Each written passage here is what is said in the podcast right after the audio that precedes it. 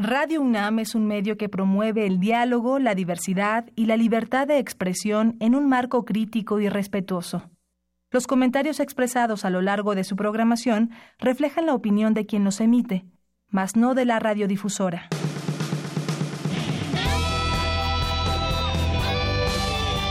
Prisma RU.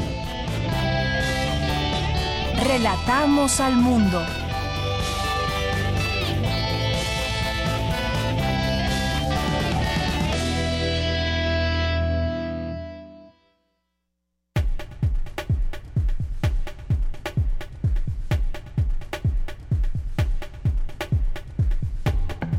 Buenas tardes. Gracias por acompañarnos. Bienvenidos a Prisma RU.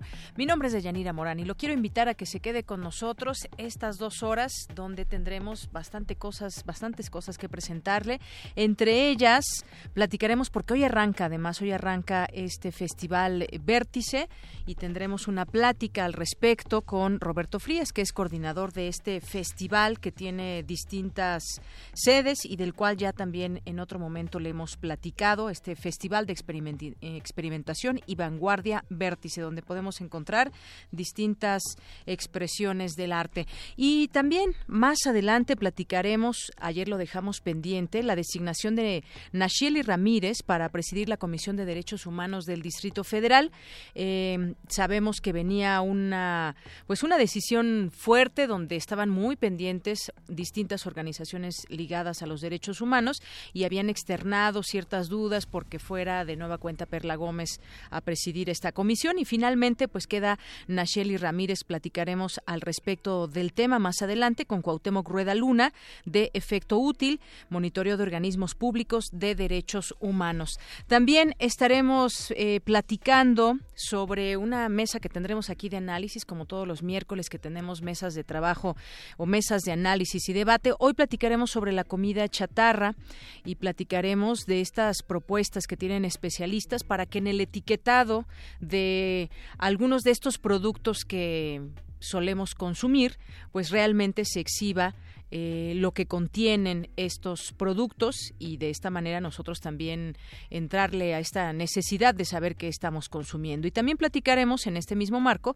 con el doctor José Luis Gómez Rosales de la Dirección General de Atención a la Salud, porque hay un programa que tiene la UNAM que es Vigila tu peso, el sobrepeso y la obesidad pueden ocurrir por ingerir alimentos saturados en grasa, sal y azúcares. Ya nos platicará y además, bueno, es un servicio que se brinda a toda la comunidad.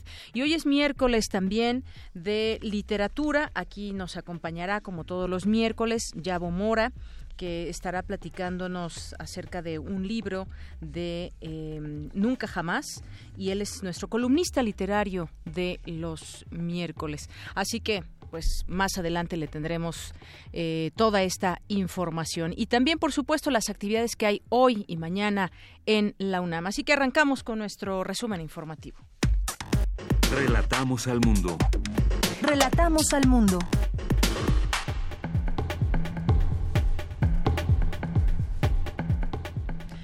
La una de la tarde con cinco minutos y en este miércoles 8 de noviembre de 2017, desde nuestra portada universitaria le relatamos al mundo que el rector de la UNAM, Enrique Graue, inauguró una unidad de investigación en el Instituto Nacional de Cardiología. Asimismo, el rector entregó por primera vez el premio a la excelencia a estudiantes que se dedicarán a la industria petrolera. Más adelante mi compañero Jorge Díaz nos tendrá la información. Once distinguidas personalidades recibirán mañana el doctorado honoris causa por la UNAM. Prisma RU estará presente y les traeremos toda la información. Hoy se llevó a cabo el Seminario Internacional Migración en los albores del siglo XXI, nuevas tendencias de la migración internacional. Mi compañera Dulce García nos tendrá los detalles en unos minutos. En los temas nacionales, el gobierno federal salió en defensa de las Fuerzas Armadas luego de que luego que la oficina en Washington para asuntos latinoamericanos revelara la impunidad en que prevalecen eh, los abusos cometidos por militares. Sin acuerdos con la oposición, el PRI y la Secretaría de Hacienda buscan que este miércoles se presente el dictamen del presupuesto de egresos 2018 en la Comisión de Presupuesto para que mañana haya votación en el Pleno. Pero en plena discusión del presupuesto de egresos, los diputados federales perfilan autoasignarse recursos para una despedida millonaria de la actual legislatura.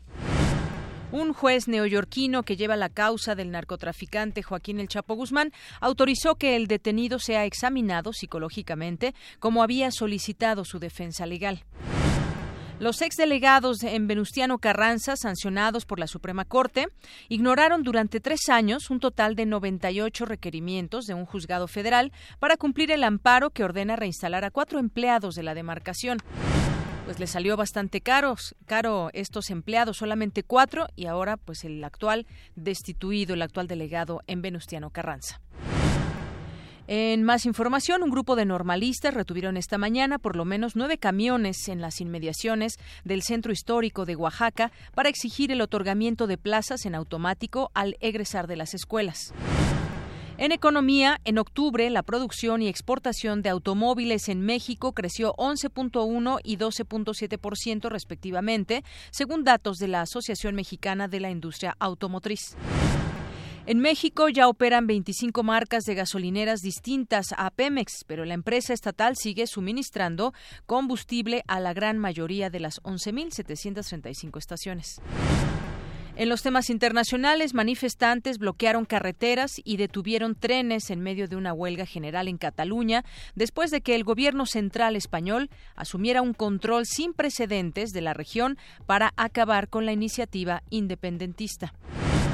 El gobierno de Estados Unidos anunció la implementación de nuevas restricciones contra Cuba en un esfuerzo por evitar que el comercio y el turismo estadounidense beneficie a las Fuerzas Armadas cubanas. Hoy en la UNAM, ¿qué hacer y a dónde ir? Si andas cerca de la Facultad de Estudios Superiores Zaragoza, esta tarde puedes asistir al coloquio de conferencias Desarrollo de Conducta Ambiental Sustentable, que cuenta con la coordinación del doctor Edelmiro Santiago Osorio a las 14 horas en el Auditorio Campus 1. Corre, la entrada es libre. La Facultad de Estudios Superiores Aragón se complace en invitarte al primer Congreso Internacional Mujeres y Niñas desde una doble perspectiva, género y derechos humanos, en el marco de los Objetivos de Desarrollo Sostenible. Se llevará a cabo este 9, 10 y 11 de noviembre desde las 9 horas en el auditorio de la División de Universidad Abierta Continua y a Distancia. Para mayores informes puedes llamar al 56 23 02 22, extensión 83 036.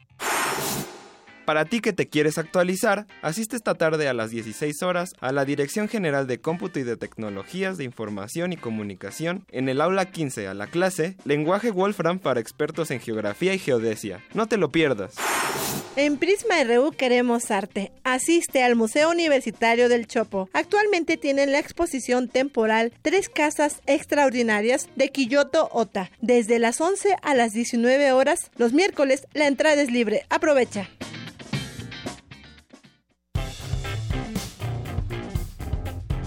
Campus RU.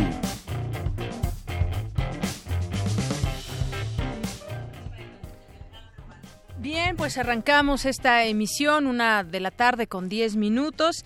Y bueno, después de este resumen, vamos a entrar de lleno a nuestro campus universitario del día de hoy, porque hubo actividades con el rector Enrique Graue, que entregó por primera vez el premio a la excelencia a estudiantes que se dedicarán a la industria petrolera. ¿Qué tal? ¿Cómo estás, Jorge Díaz? Cuéntanos.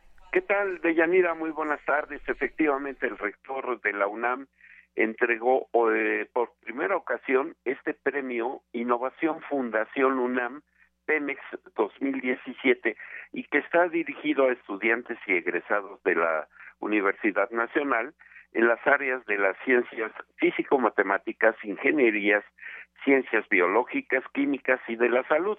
El objetivo de este galardón es incentivar a los jóvenes universitarios a pensar y desarrollar por medio de la investigación soluciones innovadoras en el área energética de la industria del petróleo y el gas.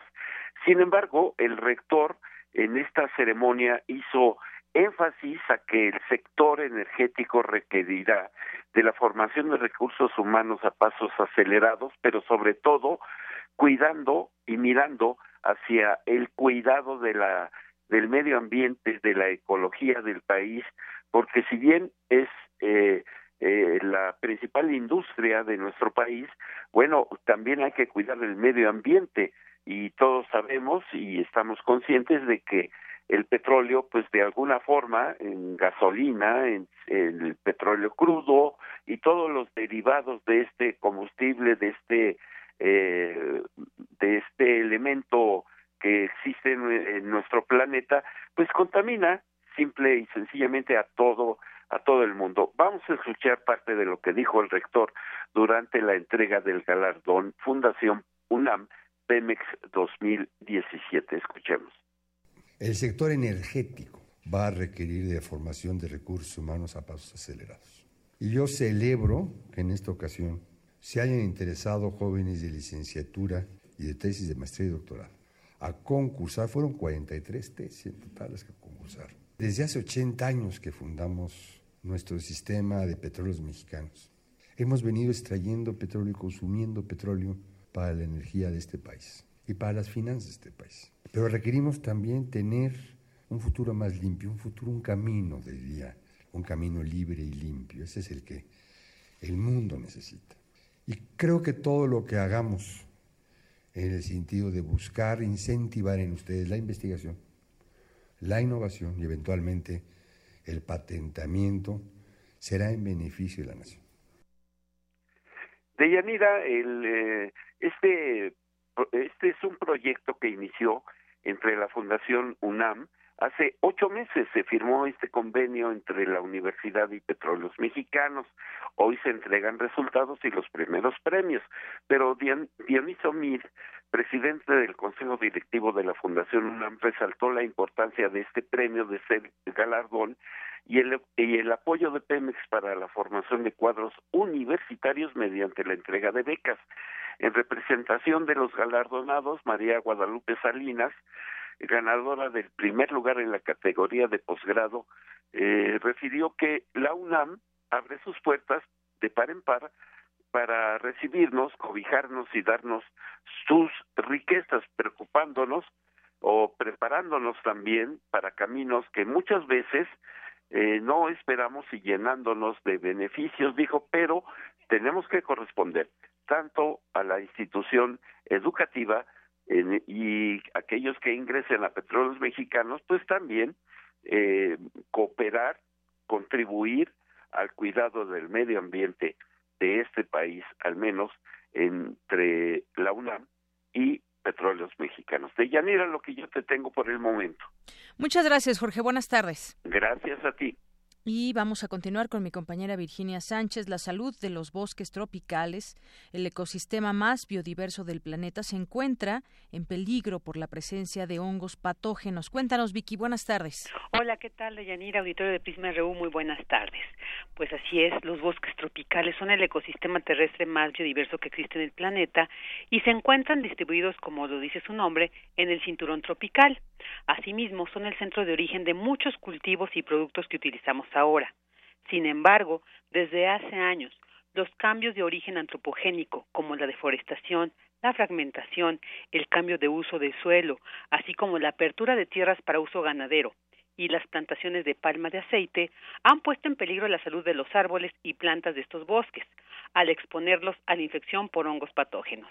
Así lo señala Julieta Benítez Malvido, investigadora del Instituto de Investigaciones en Ecosistemas y Sustentabilidad de la UNAM, Campus Morelia. Escuchemos lo que nos dice al respecto estas actividades humanas hacen más susceptible a las plantas de los bosques tropicales a ser infectadas por hongos patógenos o las hace más susceptibles por así a contraer enfermedades, ya sean enfermedades eh, locales o endémicas de, propias de la selva, como enfermedades introducidas, ¿no? Que vamos a decir que vienen de fuera por la misma tipo de perturbación, porque igualmente cuando perturbamos el hábitat, pues damos entrada a especies exóticas o que traen sus propios patógenos y por decirlo así pues pueden contagiar las especies nativas que no están preparadas para luchar, ¿no? o impedir la infección de estos nuevos hongos. La especialista señala que aunque hay otros organismos que también pueden causar daños a las plantas como los virus, bacterias, nemátodos, los hongos patógenos son los principales agentes de enfermedades en estos hábitats, causando daño tanto a las plantas como a su estructura genética, entre otros efectos nocivos que nos detalla pueden impactar desde el nivel individual a una sola planta y puede ir más allá, ¿no? Pueden impactar la estructura genética de las poblaciones y también su, su distribución espacial, ¿no? Por eso es muy importante pues estudiarlos. También otra cuestión es que el, medio ambiente físico, que resumiendo temperatura y humedad, eh, son como los factores más importantes que determinan que una planta pueda ser infectada o no, porque esto determina si una espora que llega a una planta puede germinar y puede infectar a la planta, ¿no? Eh, bueno, también otra cuestión es que muchas especies de hongos utilizan a los insectos como vectores y estos insectos pues también se pueden ver afectados por la fragmentación o por el, cambio de uso de suelo tan drástico que hace el hombre, ¿no? De los ecosistemas tropicales. Y bueno, sin embargo, la especialista universitaria nos dice que esto puede detenerse, pero para ello implica el compromiso humano para dejar de deforestar y mejor restaurar las áreas que quedan de bosque, también evitar el uso de caminos como la apertura de carreteras y algo muy importante que señala Benítez Malvido, es que cuando cambiemos de casa, en este caso de región, también debemos evitar el transporte de plantas exóticas sobre las que desconozcamos sus características, salud y adaptación a otros hábitats, ya que más allá del gusto o placer que nos pueda producir su presencia, debemos tener bien presente que podríamos estar transportando enfermedades a otros medios. Este es el reporte de Yanira. Muy buenas tardes. Muchas gracias, Vicky. Buenas tardes. Y vamos ahora con mi compañera Dulce García, que estuvo en el Seminario Internacional Migración en los albores del siglo XXI, nuevas tendencias de la migración internacional y los retos para México. Adelante, Dulce. Deyanira, muy buenas tardes a ti y al auditorio de Prisma RU. La crisis estructural de los años 2007 a 2008 ha puesto de manifiesto el enorme descontento social generado en el marco del modelo económico neoliberal surgido a partir de los años 80. Dicho modelo fue acompañado de altas transformaciones científicas y tecnológicas en el contexto de la llamada economía del conocimiento, lo que conllevó a flujos migratorios altamente calificados que correspondían a las necesidades de los mercados laborales internacionales. Sin embargo, en este marco, la clase trabajadora se ha visto severamente afectada, inconformidad que se manifestó en el apoyo a posturas políticas que consideran a los migrantes como los culpables del desempleo y de la desigualdad y explica en gran parte la victoria de Donald Trump como presidente de Estados Unidos.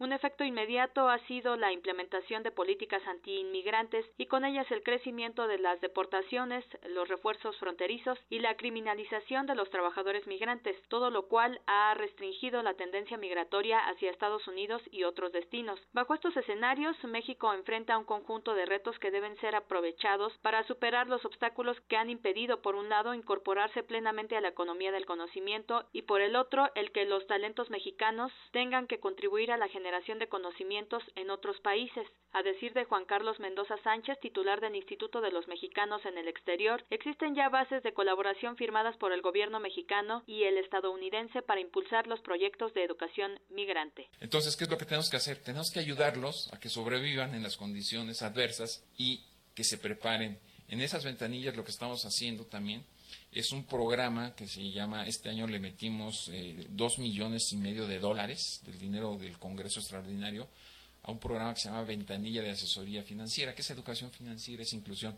Hay más o menos el 26% de los mexicanos, de los latinos que están en Estados Unidos, que no tienen acceso al sistema bancario. Adicionalmente, nuestro país es también considerado como un lugar de tránsito no solo de flujos de centroamericanos, sino que se están diversificando y que ante las dificultades de alcanzar a Estados Unidos como destino final, estos contingentes buscan permanecer en México. Para el doctor Jorge Durand, especialista en el proceso migratorio, el discurso de los neoconservadores norteamericanos afecta seriamente a México. Y la amenaza también tiene una expresión estadística. ¿Por qué? Porque los los blancos no hispanos, es decir, los blancos, van a ser en el 2050 53% según esta estadística y los hispanos 25%.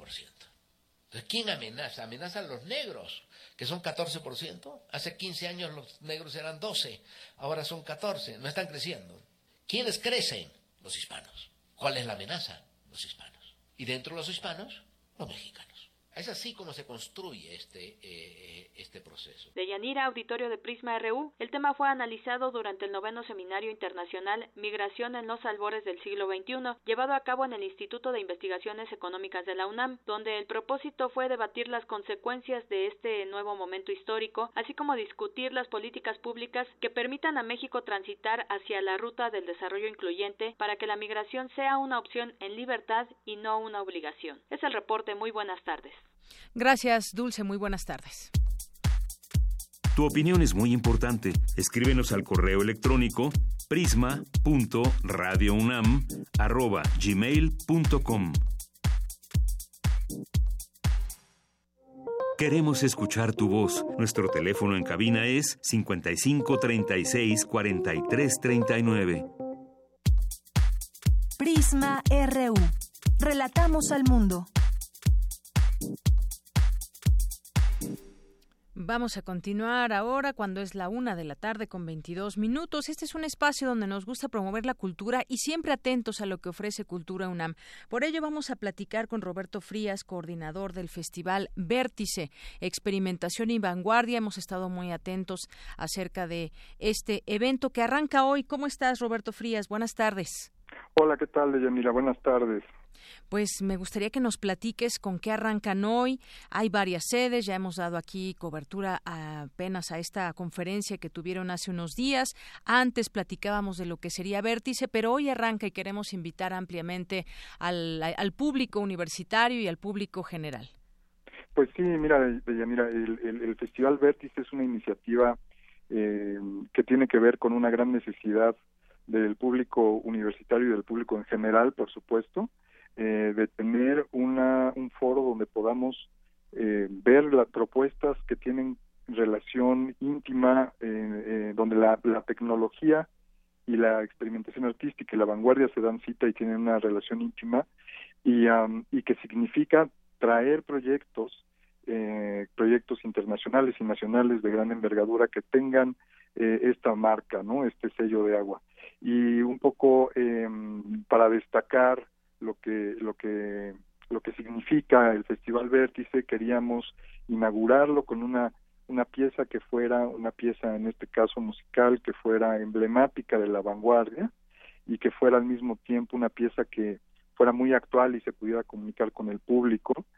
Y es una pieza del, del, compositor italiano Fausto Romitelli eh, que eh, bueno el Fausto Romitelli es un es un compositor eh, muy curioso porque abreva en fuentes eh, poco conocidas eh, dentro de la música contemporánea que son son fuentes un poco más populares digamos o sea como la la música progresiva el rock y estas estas fuentes las incorpora dentro de su experimentación sonora y, y las relaciona con una, una, una idea de la música que tiene mucho que ver con lo electrónico, eh, las cintas eh, con sonidos eh, grabados que conviven con instrumentos tradicionales o clásicos. Entonces, claro, esto, esto, esto que es un statement, una declaración de principios de la vanguardia de los años 60, eh, nos parecía como un buen recordatorio para el público para saber de dónde partimos, ¿no? Esa es la pieza principal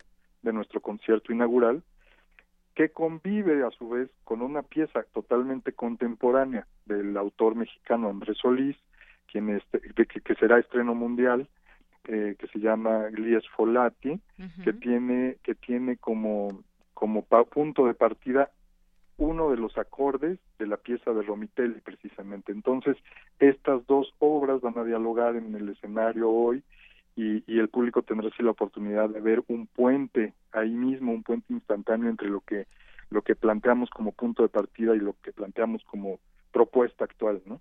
Así es. Y bueno, yo quisiera que también, pues, eh, todas las personas que estén interesadas puedan ver su programa en la página para que vean todas las actividades que se van a ofrecer. Eh, música contemporánea, que ya nos decías, también hay teatro, hay cine, es decir, hay varias expresiones.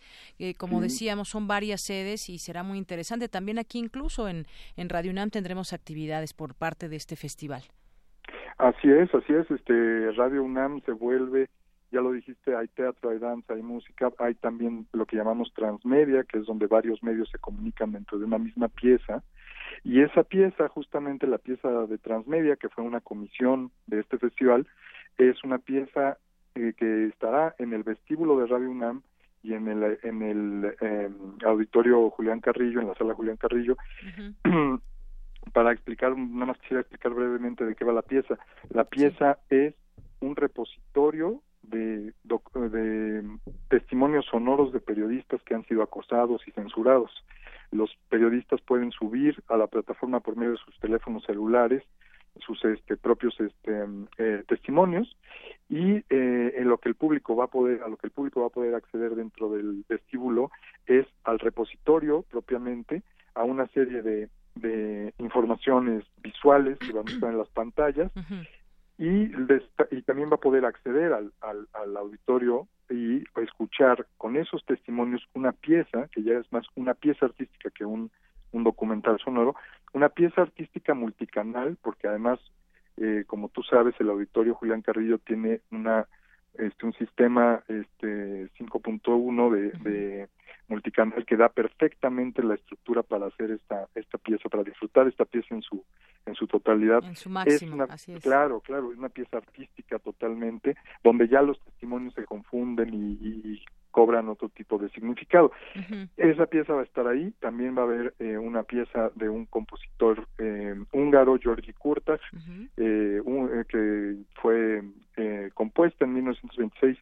Esta pieza va a estar eh, transformada porque vamos a hacer un montaje escénico con algunos recursos eh, audiovisuales de punta en el auditorio Julián Carrillo también. Sí.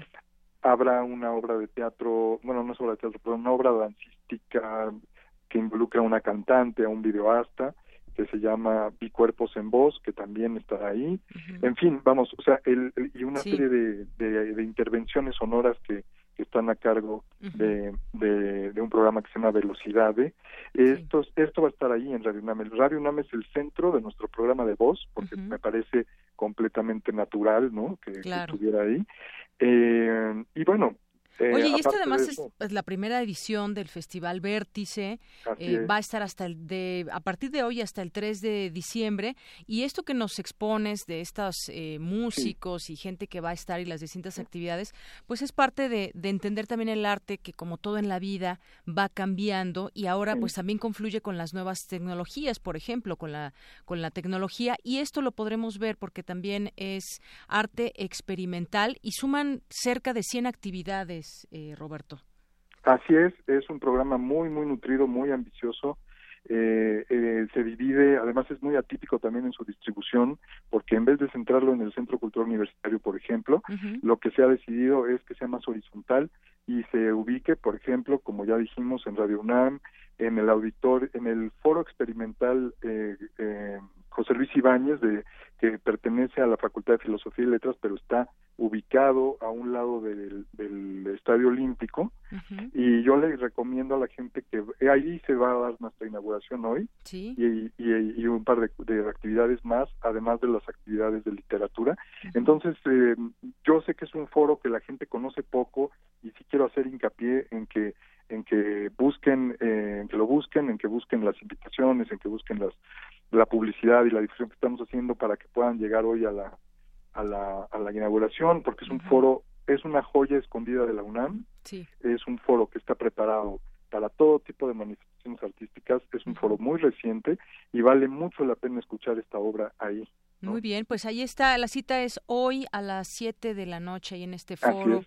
experimental José Luis Ibáñez de la Facultad de Filosofía y Letras. Con esto arranca el Festival Vértice, Así este es. concierto hecho especialmente para este evento con Ajá. este ensamble Vértice. Pero hay muchas más actividades, las cuales ya nos has ido platicando. Sí. Pero pues ahí están todas en su página de Cultura UNAM, porque son muchas actividades de aquí hasta el 3 de diciembre, así que podemos programarnos para ver qué es lo que más nos interesa. Muchas Sí. expresiones del arte que podemos, eh, que podemos percibir, que podemos entender, que podemos disfrutar simplemente, Roberto.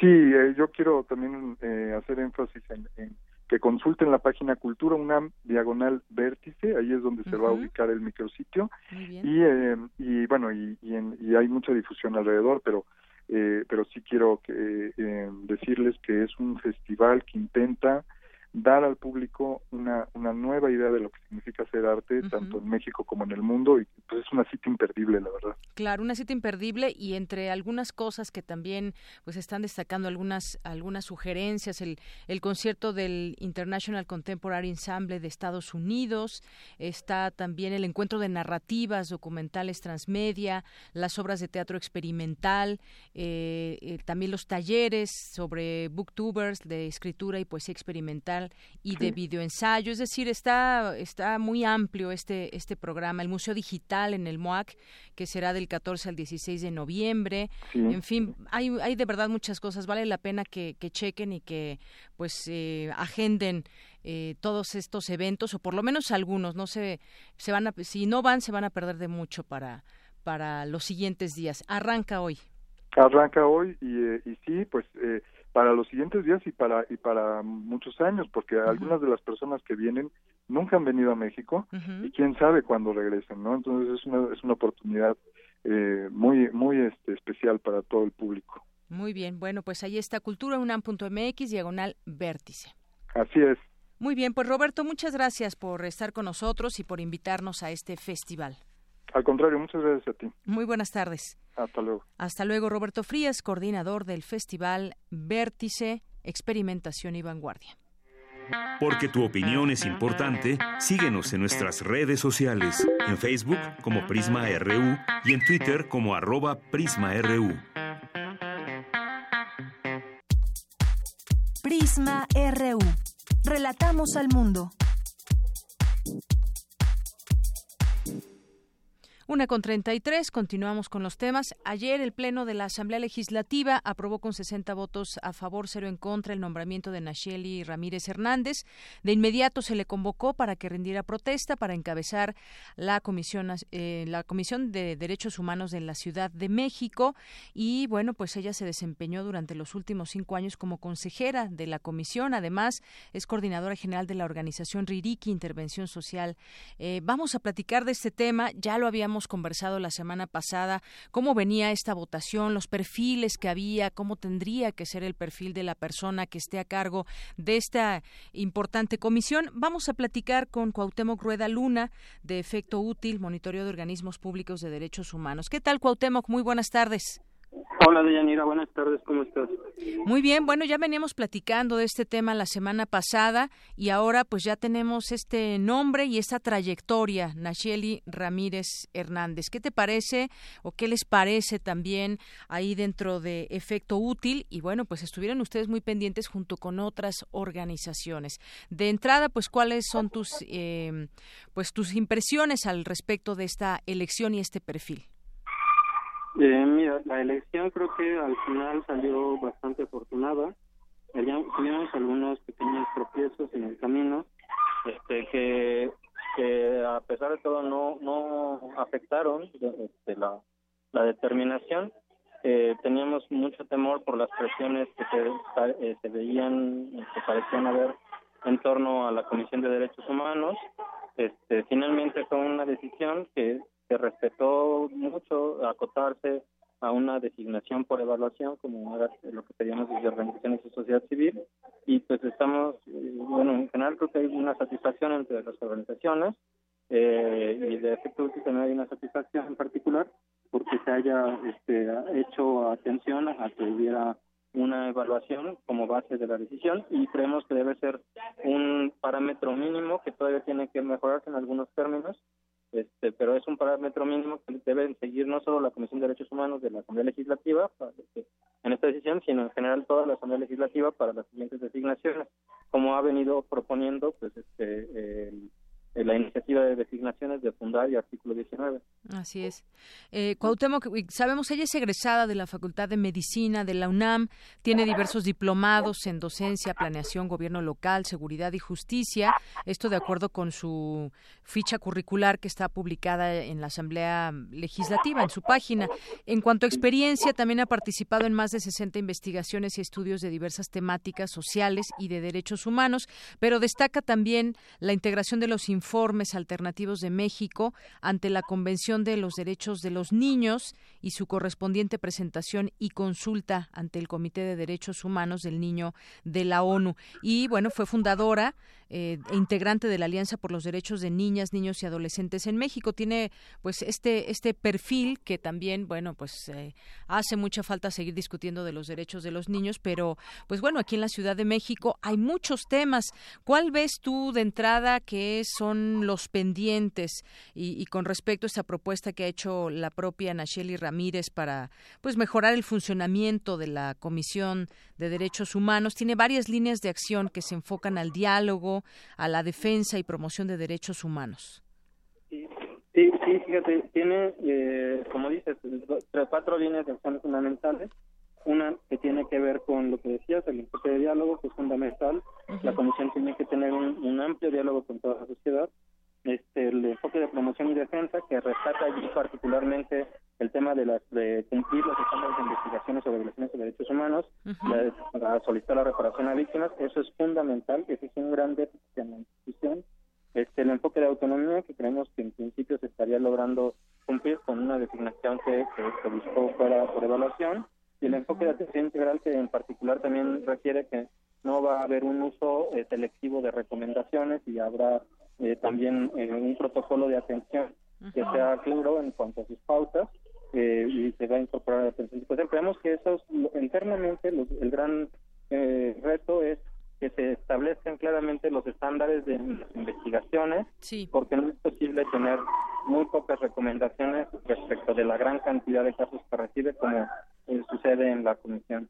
Así es. Y otro este, punto, sí, Cuauhtémoc, dime.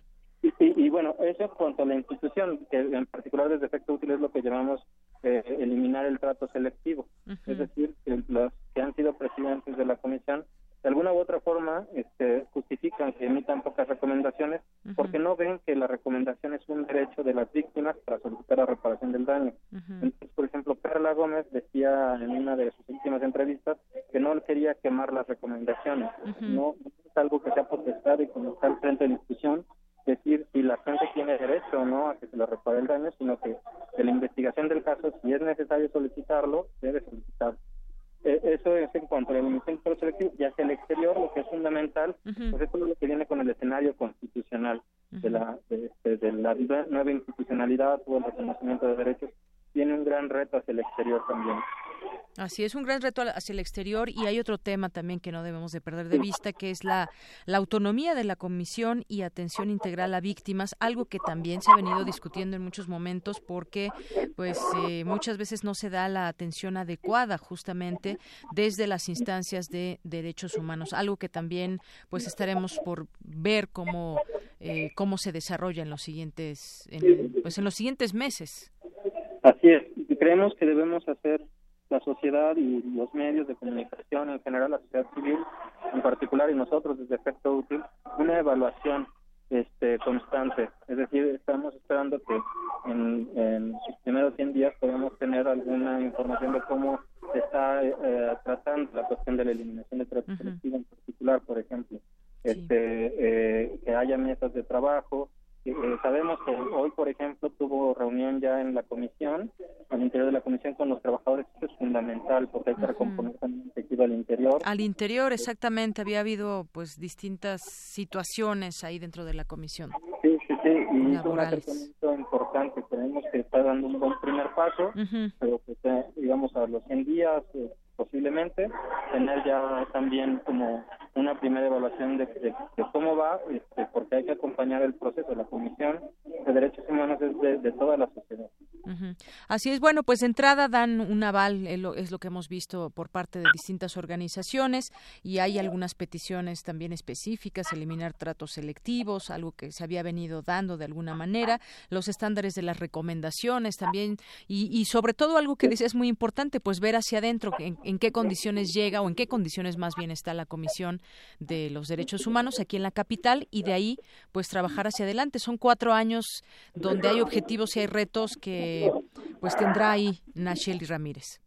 Así es, y desde sociedad civil pues habremos de colaborar en todo necesario o bien eh, señalar críticamente a todo también lo que consideremos necesario. Claro. Muy bien, pues Cuauhtémoc eh, Rueda Luna, muchas gracias por estar con nosotros y por tenernos esta opinión un día después de esta elección ahí al frente de la comisión. Muchísimas gracias a ustedes, y, y saludos a tu auditorio. Claro que sí, muy buenas tardes, hasta luego. Hasta luego. Hasta luego, Cuauhtémoc Rueda Luna, de efecto útil, monitoreo de organismos públicos de derechos humanos. Lo que viene para esta comisión aquí en la capital. Porque tu opinión es importante, síguenos en nuestras redes sociales, en Facebook como Prisma RU y en Twitter como arroba PrismaRU. Queremos escuchar tu voz. Nuestro teléfono en cabina es 55 36 43 39. Continuamos, una con 42 minutos y algunos otros temas también a destacar, ya que estábamos platicando de los temas de la Ciudad de México y todos los retos que vienen al frente de la Comisión de los Derechos Humanos.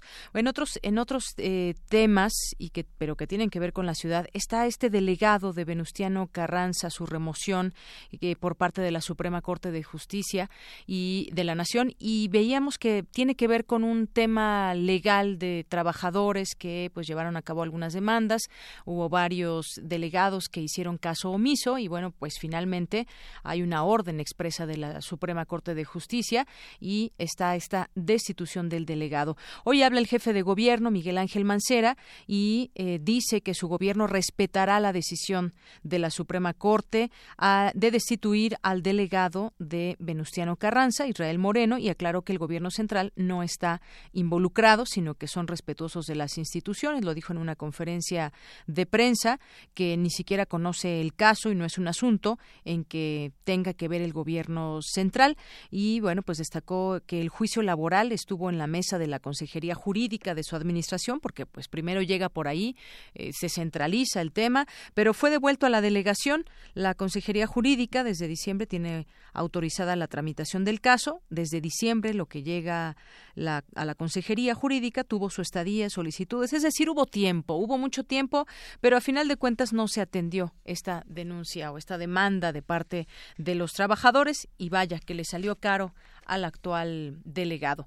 En otros, en otros temas, en temas nacionales, algo que sucede en México, desafortunadamente, cosas como esta, miles de niños de la montaña baja de Guerrero cumplen hoy 42 días sin clases debido a la violencia. Los niños de la montaña de Guerrero cumplen 42 días sin clases debido a brotes de violencia y amenazas que el crimen organizado hizo a los maestros. A esta región pertenecen 663 escuelas de preescolar, primaria y secundarias de todas las modalidades ubicadas en nueve municipios, aunque la mayor parte se concentra en cinco cosas que suceden en nuestro país. Niños que no van a la escuela, porque hay mucha violencia en esa zona. Y bueno, otra situación muy desafortunada y que se suma ya a otras eh, pues muy parecidas. Otra joven desaparece en Puebla. Lo último que se supo de ella es que abordó una unidad de Uber, ahora no de Cabify, de Uber. Ahora esta joven, eh, Llorens Polet Solís González, de 25 años, fue reportada como desaparecida en Puebla.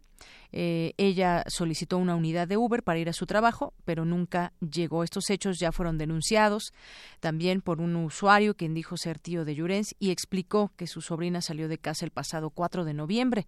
Solo saben que pidió una unidad a la empresa Uber para ir a su trabajo. Pues ahí tendrá que haber una investigación amplia al respecto e incluso ahí con el tema de las cámaras y saber si realizó o no el trayecto o en qué momento pues ya no se supo de esta joven de 24 años. Y bueno, pues mientras tanto, Puebla en alerta por feminicidios. Desde 2013 se han cometido 320 feminicidios en este estado. Sin embargo, la Fiscalía General, a cargo de Víctor Carrancá, solo reconoce a 154 hasta el mes de septiembre. La organización eh, ODECIR y Periódico Central hicieron un recuento de los feminicidios cometidos en la entidad poblana desde 2013, año en que se tipificó el delito de feminicidio. Así lo así el tema allá en Puebla. Bueno, pues vamos a continuar con más información. Tu opinión es muy importante. Escríbenos al correo electrónico prisma.radiounam@gmail.com. Queremos escuchar tu voz. Nuestro teléfono en cabina es 55 36 43 39. Internacional RU. Una con 46 minutos. Vamos ahora a los temas internacionales con las breves. Primero nos vamos con mi compañera Ruth Salazar. El presidente estadounidense Donald Trump dijo en un tajante discurso dirigido a Corea del Norte que el mundo no puede tolerar la amenaza de un régimen forajido que amenaza con la devastación nuclear.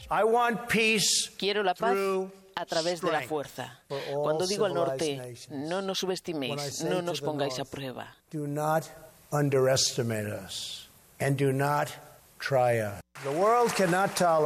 El mundo no puede tolerar la amenaza de un régimen forajido que amenaza con la devastación nuclear. Todas las naciones responsables deben unir sus fuerzas para aislar al régimen brutal de Corea del Norte. Hacemos un llamamiento a todos los países, entre ellos China y Rusia, para que implementen las resoluciones del Consejo de Seguridad de la ONU, rebajen las relaciones diplomáticas con el régimen y corten todos los vínculos comerciales y tecnológicos. El Tribunal Supremo Español estudia asumir todas las causas judiciales abiertas contra los responsables del proceso catalán, incluidas las de la Audiencia Nacional que decidió la encarcelación de los miembros cesados del gobierno. Rusia rechazó el último informe del mecanismo de investigación de la ONU sobre la investigación internacional del uso de armas químicas en Siria. Embajadora estadounidense ante la ONU dijo que este mecanismo es una prioridad. No puede haber ahora otra prioridad para el Consejo de Seguridad que renovar el mecanismo conjunto de investigación. Aquellos que quieran impedirlo serán cómplices de los que han estado usando armas químicas en Siria.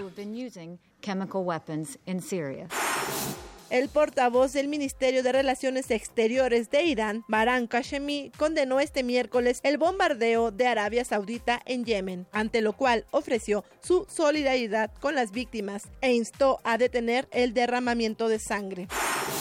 Los ministros de Economía de la Unión Europea quieren publicar una lista negra de paraísos fiscales antes de que finalice 2017. Por su parte, París propone sancionar a los infractores, según el ministro de Economía francés, Bruno Le Maire. Sabemos que los estados cooperan para obtener información y para mejorar la transparencia, dice. Pero los estados tienen que respetar sus compromisos. Y en caso de que no lo hagan, tendremos que imponer sanciones a esos estados.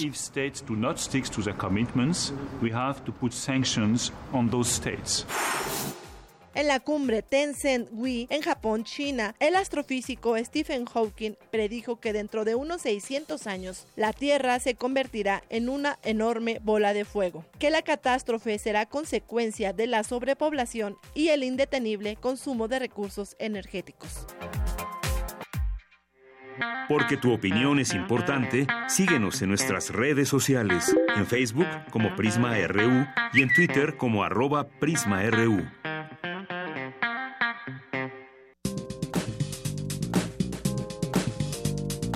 Cultura RU. Bien, y nos vamos a la sección de cultura. Ya está aquí Tamara Quiroz, que nos tiene unas invitadas. ¿Qué tal, Tamara? Buenas tardes. Así es, Deñanina. Muy buenas tardes a ti y a todos los que nos acompañan esta tarde. Hoy, aquí en cabina, nos acompaña Sofía Beatriz López. Ella es actriz egresada del Colegio de Literatura Dramática y Teatro de la UNAM. Y también está con nosotros Adriana Ruiz. Ella es productora.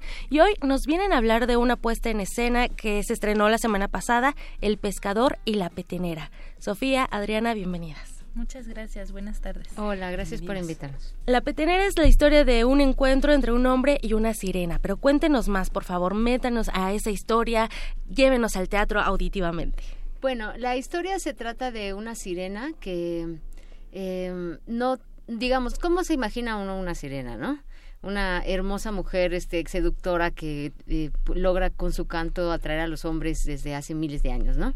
Pero esta es una sirena que no puede hacer eso, que no cumple con esas este, expectativas de ser una sirena. Y entonces, pero también quiere encontrar el amor, como todas las sirenas que no somos sirenas, ¿no? Y entonces, entonces bueno, eh, ella digamos que al público le cuenta su, su experiencia amorosa, ¿no?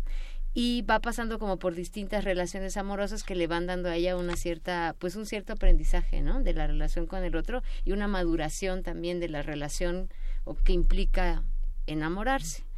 A la mitad del espectáculo eh, nos enteramos digamos nos vamos nos va contando la sirena que, que está ahí porque encontró un pescador en medio del mar. Y al pescador le pregunta cuál es su historia y el pescador aparece en escena y nos platica también su propia experiencia amorosa muy bien, Sofía, eh, tienes eh, ya una larga eh, trayectoria, experiencia en distintos foros a nivel nacional e internacional, pero esta sirena tiene algo muy particular, una máscara. ¿Por qué una máscara? ¿Qué, ¿Cuál es el significado de, de esta máscara en, en esta obra de teatro? Bueno, la idea del espectáculo era poder contar la historia de un personaje masculino y uno femenino usando el mismo rostro. Esa digamos que es la premisa de, del espectáculo y para poder contarla pues necesitábamos este rostro, ¿no? Que nos pudiera eh, permitir eh, describir, narrar historias en los dos géneros, ¿no? Ese digamos que es el reto actoral, digamos que yo me propuse y que el equipo está dispuesto a correr conmigo. y, y bueno, el teatro de máscara es una disciplina, digamos, como una especialidad, como si fuéramos cirujanos o médicos y nosotros tuviéramos especialidad en Claro. en oreja, ay sí, no sé. pues así, el teatro de máscara es una especialidad que implica una técnica que se le llama teatro del gesto o del movimiento donde nosotros los actores contamos las historias de los personajes no solo con la palabra y con el rostro, sino utilizando todo el cuerpo todo el cuerpo. Eh, es, es, interesante y de hecho aquí, de Yanira, podemos ver nosotros la máscara. ¿La puedes describir, por favor, al público que nos escucha? Pues esta, esta máscara que ahora, pues lo, con lo que nos explicas, que es una máscara dual, podemos decirlo de esa manera, pues es un cabello chino que puede ser, lo podemos encontrar en un hombre, en una mujer. Eh, se aprecia un cabello corto, pero imagino que a la hora que lo porta quizás la, la sirena, que eres tú, pues se hace una extensión con su propio cabello. Tiene unas cejas muy bien delineadas en color negro y unos ojos dorados, preciosos, y la máscara está en color verde, que aquí también con una parte de la promoción de su obra, que, que genera esa concordia con su vestuario, que es un vestuario también eh, dorado, con verde, y bueno, esa es parte de, de esta máscara que puede tanto ser de un hombre como de una mujer. Así es, no hay un género específico porque no tiene eh, grandes pestañas como para ser mujer, que los hombres también tienen grandes pestañas, ¿no? Adriana, eh, cuéntanos la parte de la producción. Esta obra tiene algo, algo muy importante e interesante que es la música tradicional mexicana y además en vivo. Cuéntanos, por favor, toda esta parte de la escenografía, con qué nos vamos a encontrar una vez que vayamos al teatro. Claro que sí. En esta obra eh, lo principal es las personas que la hacen. ¿No? Es decir, la historia que se cuenta junto con las personas que la van a, narrar. Y estas personas que la narran son un músico que interpreta y acompaña eh, todas las acciones que están aconteciendo y que Sofía está llevando a cabo y Sofía que está haciendo los dos personajes de, de esta obra. La iluminación que es de Martín López Brí es preciosa, realmente... Em, eh, nos lleva como a otros universos y acompaña eh, toda esta aventura y esta travesía que va eh, contándonos esta sirena. Entonces nos envuelve en un mundo mágico con realmente muy pocos elementos, porque en general todos lo, todo lo que se necesita decir con algo está implícito en la manipulación del vestuario. Además de la máscara y la corporalidad, el vestuario tiene diferentes significados. Ya es eh, un eh, resplandor en la cabeza que nos evoca una teguana, ya es un elemento que está siendo parte de un objeto de la historia, ya es el mar, la falda es o las olas o la cola de la sirena o una, un espacio en donde ella se oculta.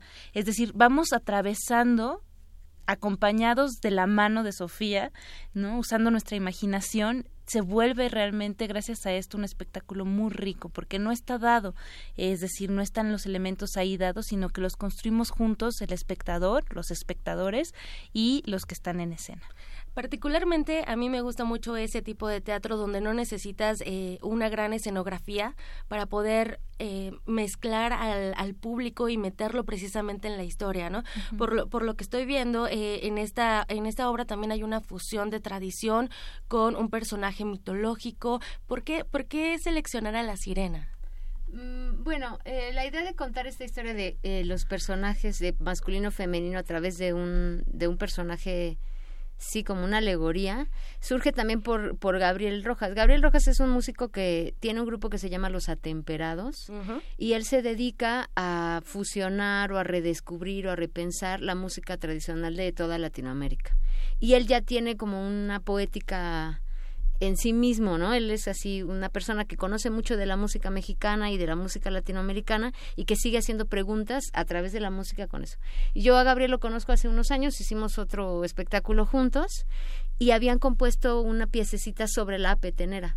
Y estaban haciendo cosas de son tradicional y yo cuando eh, Martín que es el Martín López Bri que hace la iluminación él también escribe este texto escribió en esa obra un fragmentito de una sirena que estaba en el fondo del mar con un retablo de como barroco donde estaban todos sus amantes. Era una escenita. Ok. Y entonces él, venía el personaje principal que era un niño ella él le decía le decía a ella él te voy a contar grandes historias que yo sé. Se revuelve la ola y el niño se iba mm. Eso era todo. Y yo me quedé así como de, ay, no, esa sirena tendría que tener más vida. ¿No? Y entonces ahí estuve como masticando esa idea en la cabeza diciendo, claro, es que lo que estaría bien bonito es que solo la sirena, sirena contara su historia de la historia de la humanidad. Que fuera la protagonista, De su propia historia. Y claro, Gabriel este, ha hecho esta música, Martín escribió un texto justo, dos monólogos, donde ya trabajando con él me decía, claro, es que hay que hacer la dualidad, o sea, el pescador, ¿a quién le está hablando el personaje? Y entonces, de desarrollar esa idea surgió este espectáculo. El pescador y la, petenera. ¿Dónde se están presentando? Eh, ¿Qué días? En los horarios, regálenos por favor las coordenadas. Claro que sí. Estamos en el Teatro Benito Juárez miércoles y jueves hasta el 23 de noviembre a las 8 de la noche. Es un teatro precioso en una zona muy importante de nuestra ciudad. Así es. Y muy fácil de alcanzar eh, por varias vías, ¿no? Queda muy cerca el Metrobús Reforma, queda muy cerca el Metro Hidalgo. Es la, la, colonia San Rafael, justo enfrente del Monumento a la Madre, que creo que ya no hay monumento, no hay pero está muy cerca de ahí. Eh, y bueno, como bien lo dices, es muy fácil llegar. Entonces los podemos ver, el pescador y la petenera, los miércoles y los jueves. ¿Hasta qué día? Hasta el 23 de noviembre y queremos ofrecerle a su auditorio unas cortesías para que nos hagan el favor de acompañarnos. Tenemos dos pases dobles para la función de hoy y dos pases dobles para la función de mañana. Perfecto, dos para hoy miércoles, dos para mañana jueves. Se van a ir al número telefónico 55 36 43 39. Adriana Ruiz, Sofía Beatriz, muchísimas gracias por acompañarnos y por platicarnos de esta obra tan interesante. Suena muy interesante.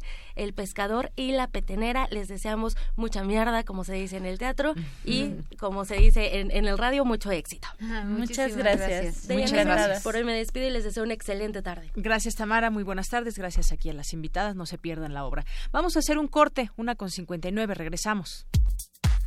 Prisma RU. Relatamos al mundo.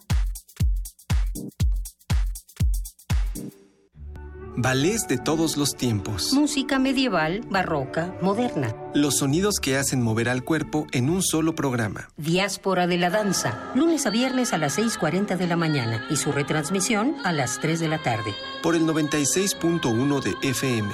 Radio UNAM.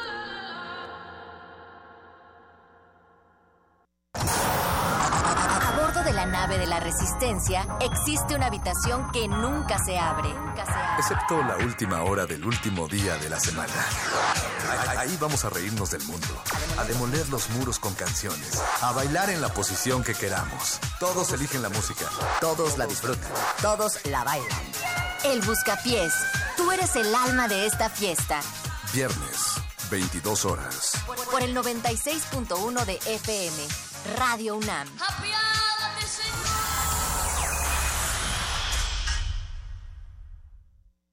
Habla Alejandra Barrales, presidenta nacional del PRD. México está viviendo una situación de emergencia. Hoy estamos hablando de la conformación de un frente amplio con todas las fuerzas de oposición y sobre todo con los ciudadanos. Hoy no estamos planteando una alianza electoral. Vamos a construir una alternativa para los mexicanos. Nuestro objetivo es cambiar el rumbo de nuestro país. PRD. La exposición Carlos Ginsburg reúne sus más representativas e icónicas obras basadas en fotografías, donde cuestiona la figura del artista global, la estética del turismo o la experiencia del lugar como un espacio para la experimentación conceptual. La creación de Carlos Ginsburg suele involucrar el performance y comienza en el dominio privado, la casa, el espacio íntimo, para apropiarse luego del espacio público. La muestra Carlos Ginsburg se puede visitar en el Museo de Arte Carrillo Gil.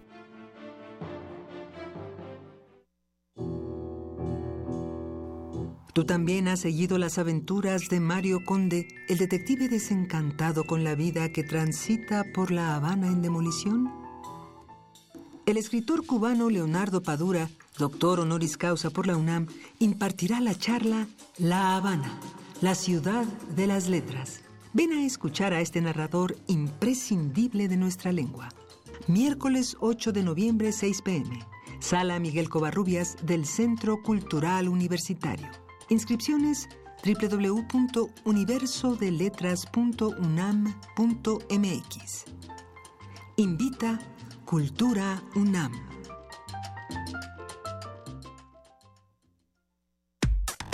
Relatamos al mundo. Relatamos al mundo.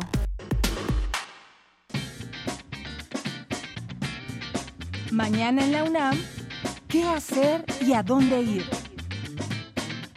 El Centro de Investigaciones Interdisciplinarias en Ciencias y Humanidades se muere de ganas de que asistas a la mesa redonda Diálogo sobre Ecología Política, Concepciones, Enfoques y Tradiciones, mañana a las 12 horas en el auditorio ubicado en la Torre 2 de Humanidades en el cuarto piso. En caso de que no puedas asistir, habrá transmisión en vivo. Busca la liga en las redes sociales del instituto.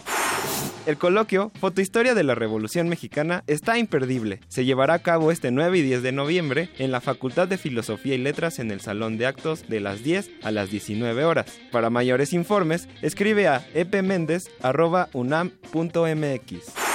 Este tema seguro te interesa. Lo bueno es que puedes verlo desde tu casa u oficina. Mañana se transmitirá la videoconferencia Dame el chocolate y nadie saldrá lastimado. Una plática sobre el problema de la diabetes en la página www.webcast.unam.mx. Mañana comienza el segundo Simposio Internacional Nuevas Alternativas para combatir infecciones bacterianas farmacoresistentes. En el Instituto de Química se llevará a cabo los días 9 y 10 de noviembre con una cuota de recuperación de 500 pesos. Si te interesa, escribe a rgarc.bq.unam.mx.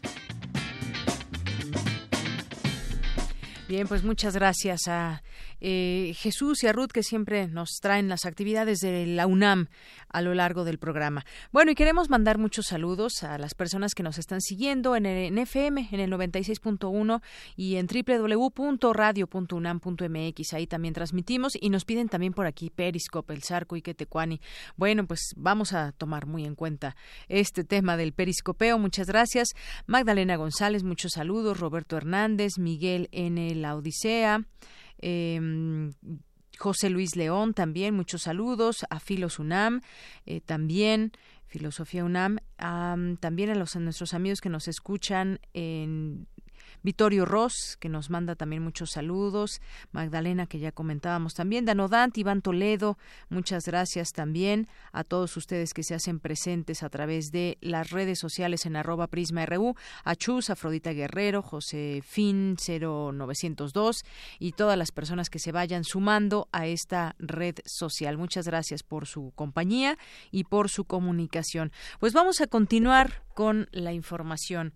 Mi compañera Cindy Pérez Ramírez asistió a la conferencia donde el doctor Víctor García de la Concha recibirá el doctorado honoris causa de la UNAM. Cindy, buenas tardes. Muy buenas tardes, Deyanira y auditorio de Prisma RU. En vísperas de ser investido con el doctorado honoris causa por esta universidad, el filólogo español, exdirector de la Real Academia Española y del Instituto Cervantes, el doctor Víctor García de la Concha, dictó la conferencia Fray Luis de León y el Cantar de los Cantares en la encrucijada de la modernidad, en la que dijo que en el texto el tema del amor es tratado de tal manera que no tiene que ver con el cuerpo ni con la materia. El cantar debe ser leído en clave metafísica.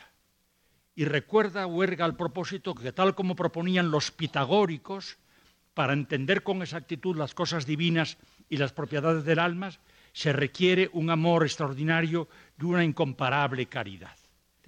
Digo que no se ha prestado atención al alcance revolucionario que supone la posición que adopta Fray Luis en su exposición del cantar.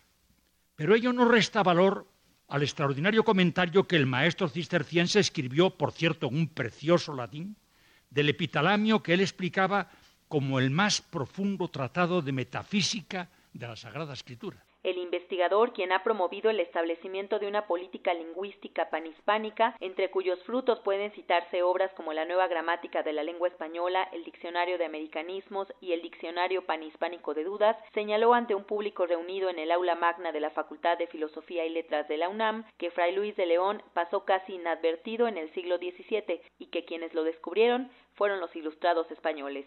Y es cuando se publica entonces la traducción, la, primera mm, versión que se hace, que se publica en Salamanca, lo publica Toxar, un librero, el Cantar de los Cantares, no aparece el editor, cosa rarísima, a finales del, del, 18, como no aparece el editor. Era miedo a aparecer todavía, ¿no? Pero los ilustrados ya sabían eh, quién era Fray Luis y por tanto mm, ahí empezó ya la, la, fama de Fray Luis y ya es cuando al siglo siguiente se le levantan monumentos, etcétera, etcétera. Y bueno, y hasta surge, eh, surge la, digamos, un poco la fantasía del di que vamos osternadí y esas cosas, ¿no?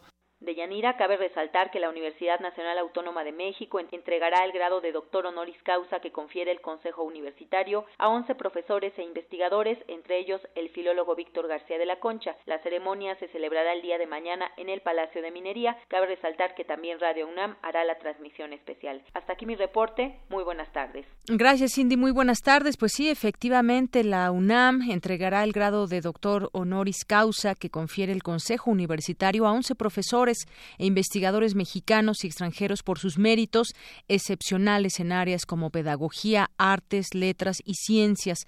En la ceremonia solemne que se realizará mañana, como bien decía nuestra compañera Cindy, María Francisca Atlántida Col Oliva, María de las Mercedes Guadalupe de la Garza y Camino, Luis Esteba Maraboto, Víctor García de la Concha, Enrique González Pedrero, Jaime Mario Labastida Ochoa, Eduardo Matos Moctezuma, Leonardo Padura Fuentes, Ranulfo Romo Trujillo, Silvia Torres Castilleja y Josefina Zoraida Vázquez y Vera recibirán el máximo reconocimiento que otorga esta casa de estudios. Así que vamos a estar muy atentos y pendientes para informarles de esta ceremonia. Son las dos de la tarde con nueve minutos.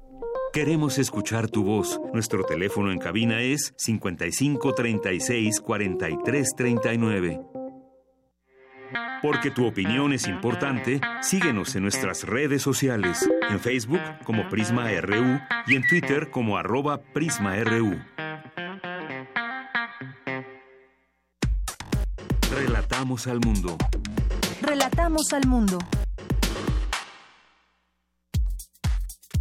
Tu opinión es muy importante. Escríbenos al correo electrónico prisma.radiounam@gmail.com.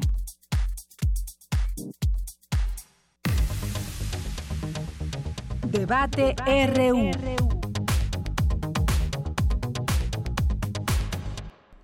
Dos de la tarde con diez minutos estamos de regreso y con mucho gusto para entrar a esta mesa de trabajo, esta mesa de análisis y debate sobre la comida chatarra.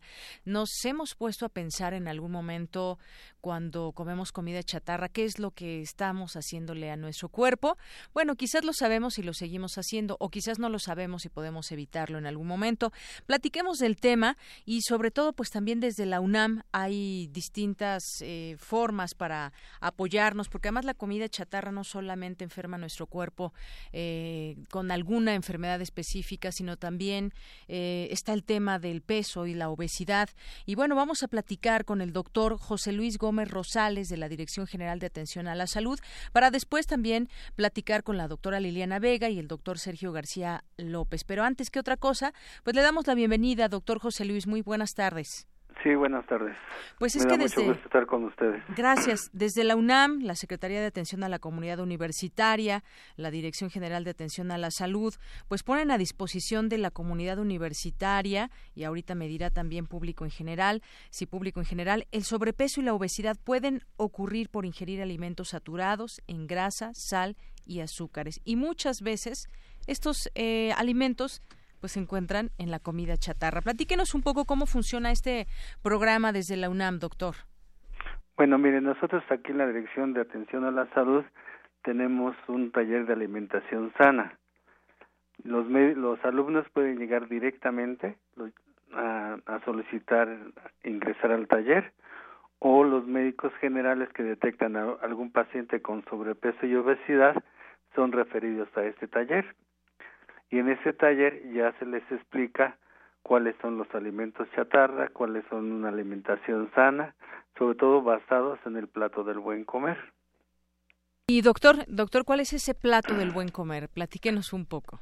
Bueno, el plato del buen comer está es un plato que tiene varios sectores, por ejemplo, frutas y verduras, en el cual indica que se pueden comer muchas, las que son proteínas leguminosas que se deben comer poco y la que son carbohidratos que deben ser lo suficiente, no excederse y evitar en sí la comida chatarra. Evitar en sí la comida chatarra, que es no solamente la que viene empaquetada, también hay comida chatarra que podemos encontrar en la calle y que, pues bueno, no trae nada de ese plato del buen comer. Exactamente.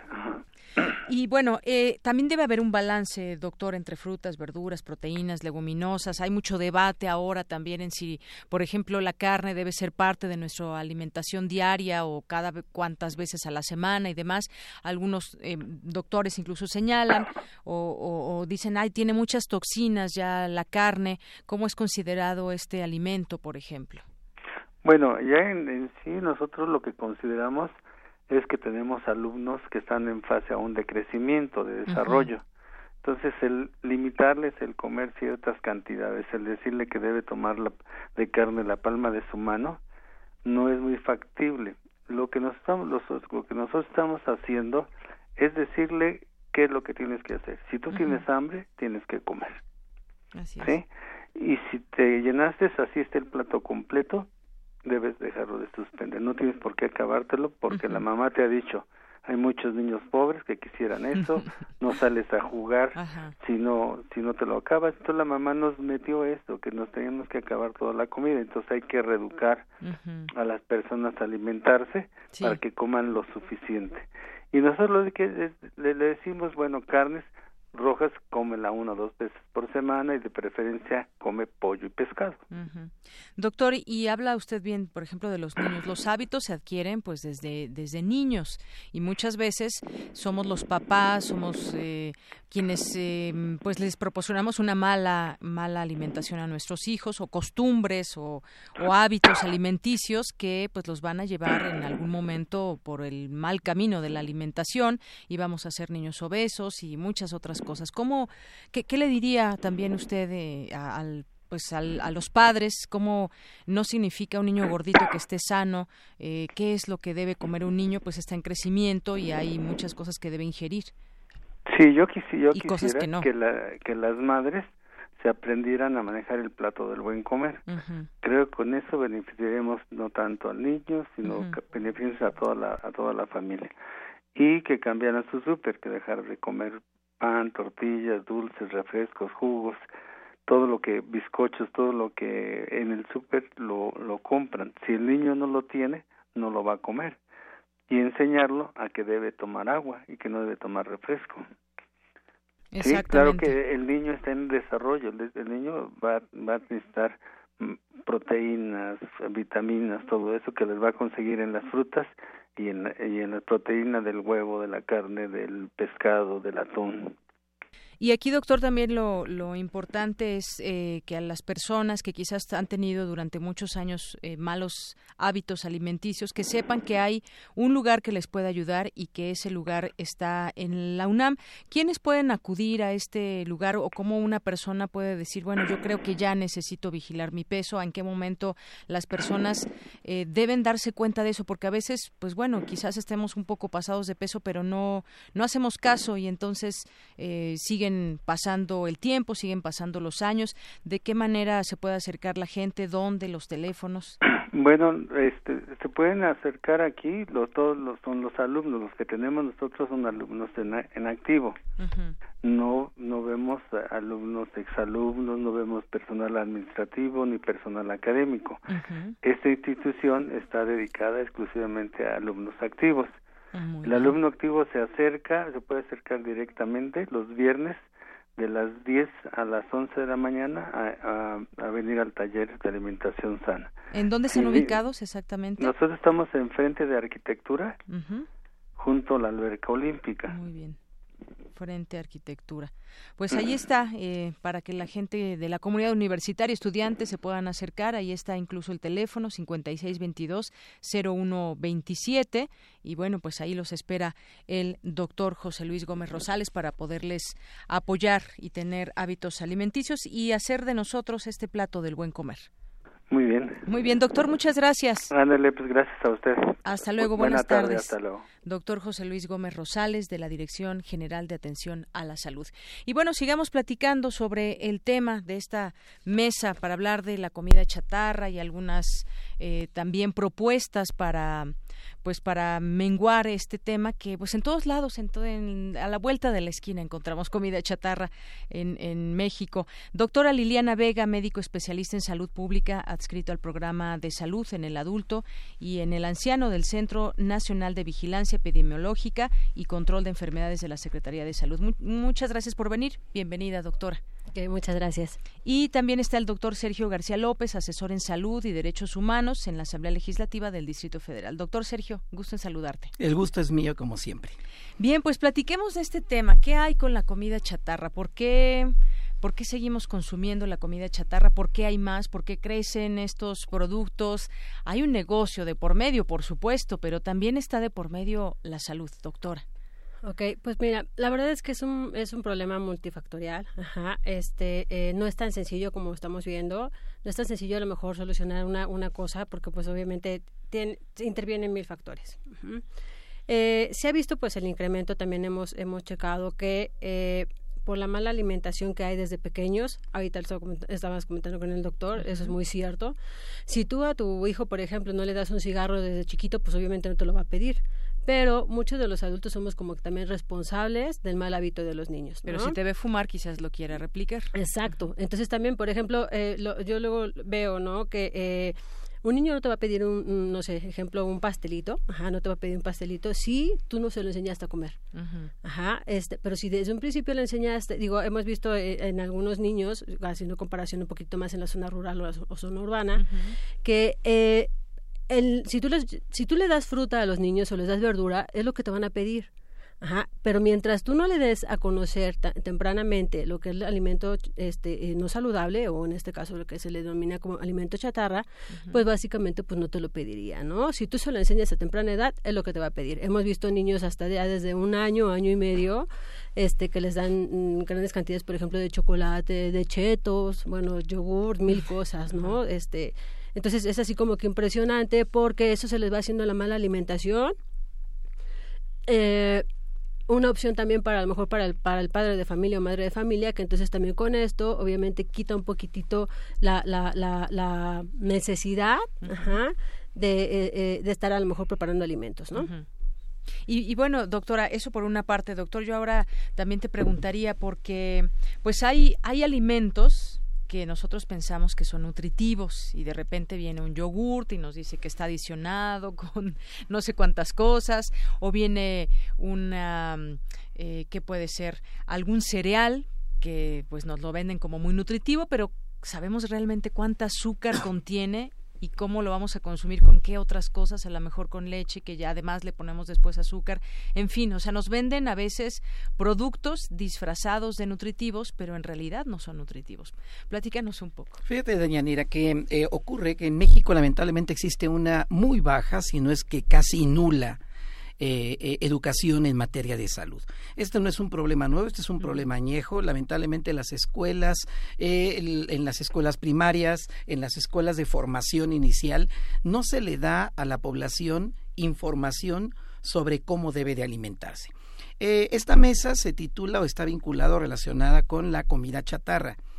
muy poca gente sabe lo que es un alimento chatarra. ¿No? Lo hemos denominado así porque creemos que es un alimento que no satisface ciertas necesidades nutricionales, pero a ciencia cierta no sabemos de qué estamos hablando. Tú bien eh, lo has comentado, hay muchos alimentos en el mercado en este momento que no contribuyen a alimentar de manera satisfactoria a una persona. Y aquí eh, juega un papel importante lo que la industria de los alimentos en México le ha hecho saber a la población. Se ha juntado, ahora sí se ha juntado el hambre con las ganas de comer, porque lamentablemente la gente no tiene información sobre lo que es eh, un alimento eh, nutritivo, no conoce las necesidades nutrimentales que debe de, de, eh, tener un alimento para que ella pueda tener un cuerpo saludable y por otro lado, la industria se ha dedicado a limitar la cantidad de información en relación con los productos que están disponibles en el mercado. ¿Qué es un producto chatarra? Un producto chatarra es aquel que no contribuye de manera preponderante a cubrir las necesidades nutricionales de una persona. Es decir, que no aporta suficientes vitaminas, suficientes proteínas, no solo en cantidad, sino también en calidad, para que la persona y su organismo tengan un eh, eh, adecuado funcionamiento. Y en este grupo de alimentos chatarra, bueno, existen multitud de alimentos fabricados, la mayor parte de ellos, eh, eh, procesados, ¿no?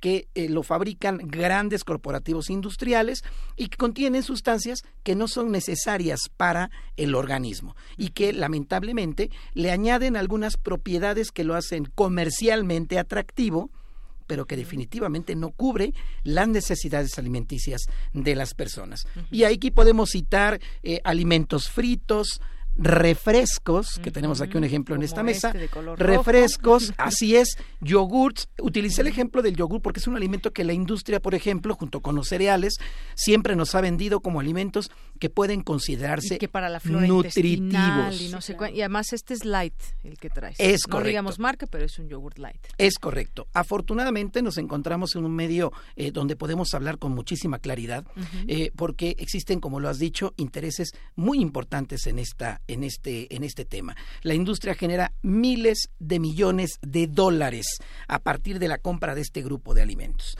Y eh, bueno, esos son los alimentos chatarra. Y eh, la gente no tiene información que le permita en este momento no hay información satisfactoria y ahorita lo vamos a comentar cuando toquemos el tema del etiquetado no hay información suficiente disponible como para que tú yo nosotros los que estamos en esta mesa la gente que nos escucha sepa si lo que está consumiendo es saludable o no. Lamentablemente, porque existe una enorme campaña por muchos años de condicionamiento publicitario donde se nos dice que tal alimento tal producto es sano, es saludable e incluso necesario para la salud. Y cito, por ejemplo, el caso de los cereales adicionados con hierro, con vitaminas, que sabemos que no es verdad que sean necesarios eh, eh, para la vida, para ¿O en el, qué el buen funcionamiento, vienen? es correcto, pero que sin embargo, eh, eh, mediante estas herramientas publicitarias,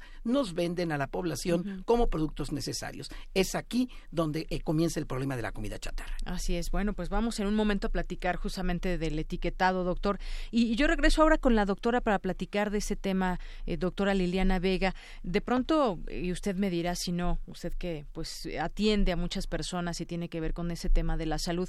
No sabemos comer en México muchas veces, no sé si todos. De pronto, eh, este tema de las dietas que queremos llevar, una dieta balanceada y demás, a veces dietas para adelgazar, pero a veces dietas para, pues para tener una, una, una buena salud. Eh, a veces solamente con que saciemos nuestra hambre, así nos quedamos. ¿Con qué no importa? Pero el chiste es que ya no sintamos esa hambre, estamos, eh, trabajamos eh, mucho en esta vida cotidiana y demás, y claro. entonces salimos y lo primero que se nos presentan son los, los taquitos de la esquina o, o- o cierto tipo de comida. Nos, creo que no sabemos comer. ¿Usted qué dice, doctora? Efectivamente, ah, algo que hemos estado analizando es que antes de que, de que el paciente como tal o la población busque una dieta, y eso ya es un poco punto de vista mío, es que primero debería de enseñarlos a consumir verduras y frutas. Mientras tú no enseñes a consumir a la población otra vez verduras y frutas, nunca lo vas a hacer que haga una dieta correctamente. Ajá. O sea, ese debe ser como la verduras claro, y frutas. efectivamente, y que tome agua. Si, si, si tú le Agua pones la dieta, claro, agua simple potable, sí es así, es así, 100%, sin que tenga los kilos de azúcar y colorantes u otras cosas.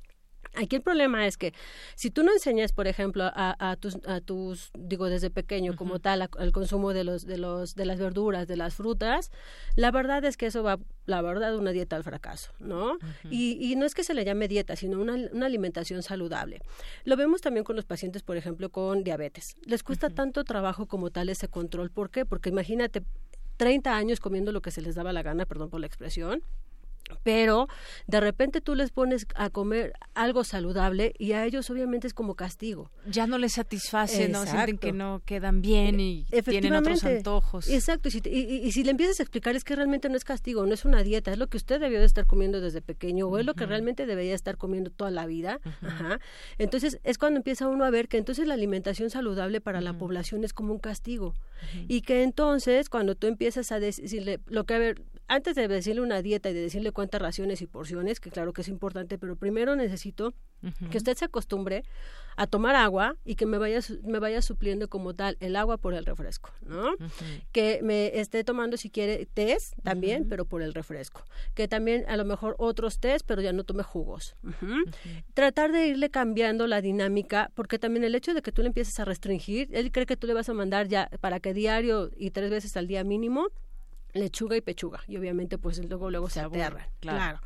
Entonces este lo principal es enseñarlos otra vez a que le agarren el sabor rico a la fruta y a las verduras y ya después de eso si quieres ya le dices ya un cuarto de mango este eh, tres digo ejemplo no dos manzanas este a lo mejor nada más un pedacito de sandía digo una vez que tú hagas que tu paciente tu población ya otra vez agarró el gusto por la comida saludable sin que- ya quitarle eh, la idea de que es un castigo, la verdad es que todo va a ser mucho más fácil. Y obviamente que el agua también se puede consumir, ajá, eh, agregarle algún, a lo mejor alguna otra cosa, no sé, ejemplo, pepino, por ejemplo, o unas rodajas de alguna otra cosa para que eh, eh, como lo sepa un poquitito mejor, pero bueno, está, está cambiando la alimentación a algo sano. Así es. Y eso es lo que nos está costando, pienso, de repito, esa es mi opinión, en que una dieta funcione o en que la población la verdad es que cambie su alimentación porque cree que es un castigo. Y, y, y otra pregunta, doctora, en ese sentido, hay gente que toma refresco desde niño y entonces llega adulto eh, ya con alguna enfermedad donde le dicen tienes que dejar el refresco. Sí se puede, no hay algo, de pronto dicen es que ya si no la tomo no me siento bien porque la ahí va a decir el nombre, porque el refresco de cola me despierta.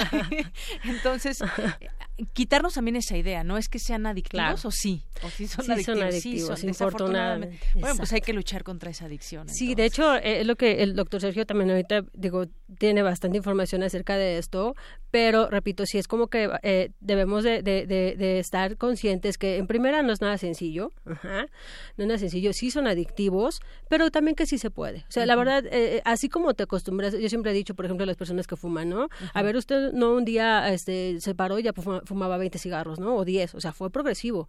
Si usted ahora, de, la misma manera, tiene que ser progresivo lo dejando, ¿no? Digo, mis respetos para la gente que puede dejar muchas cosas de la noche a la mañana, la verdad es que mis respetos, pero este, muchos no podemos y tenemos que buscar otra estrategia. Así es, busquemos otras estrategias. Y bueno, empezando por informarnos, doctor.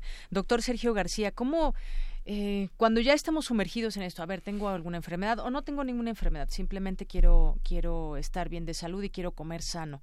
Eh, y sí, a veces tomamos la etiqueta de los productos, pero no nos hace sentido. A ver, vamos a entrarle al tema del etiquetado.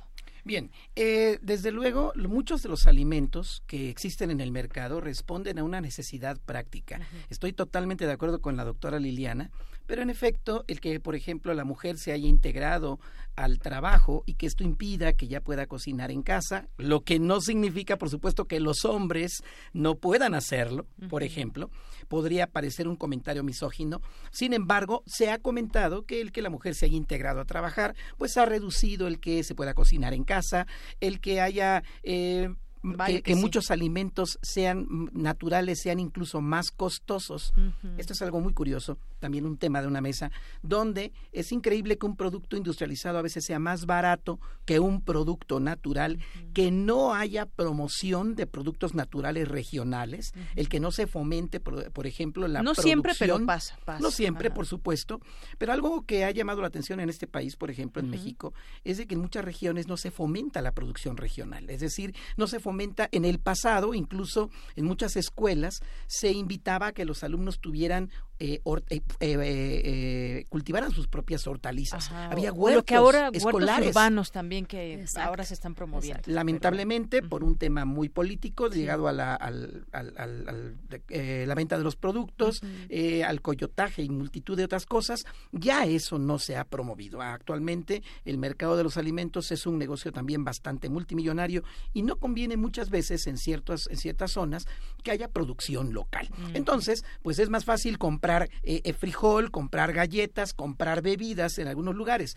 Vamos, por ejemplo, al tema de las bebidas. En muchos lugares no hay agua potable, no hay sistemas de potabilización y entonces esto se convierte en una bebida embotellada, se convierte entonces en la única alternativa para hidratar a las personas. Hemos registrado casos en Chiapas, en Guerrero, en Oaxaca, donde las personas hidratan a sus hijos, a sus hijos incluso recién nacidos, con esta clase de bebidas. ¿Con bebidas de cola? con azúcares, con azúcares añadidos, porque es difícil encontrar agua potable o encontrar leche.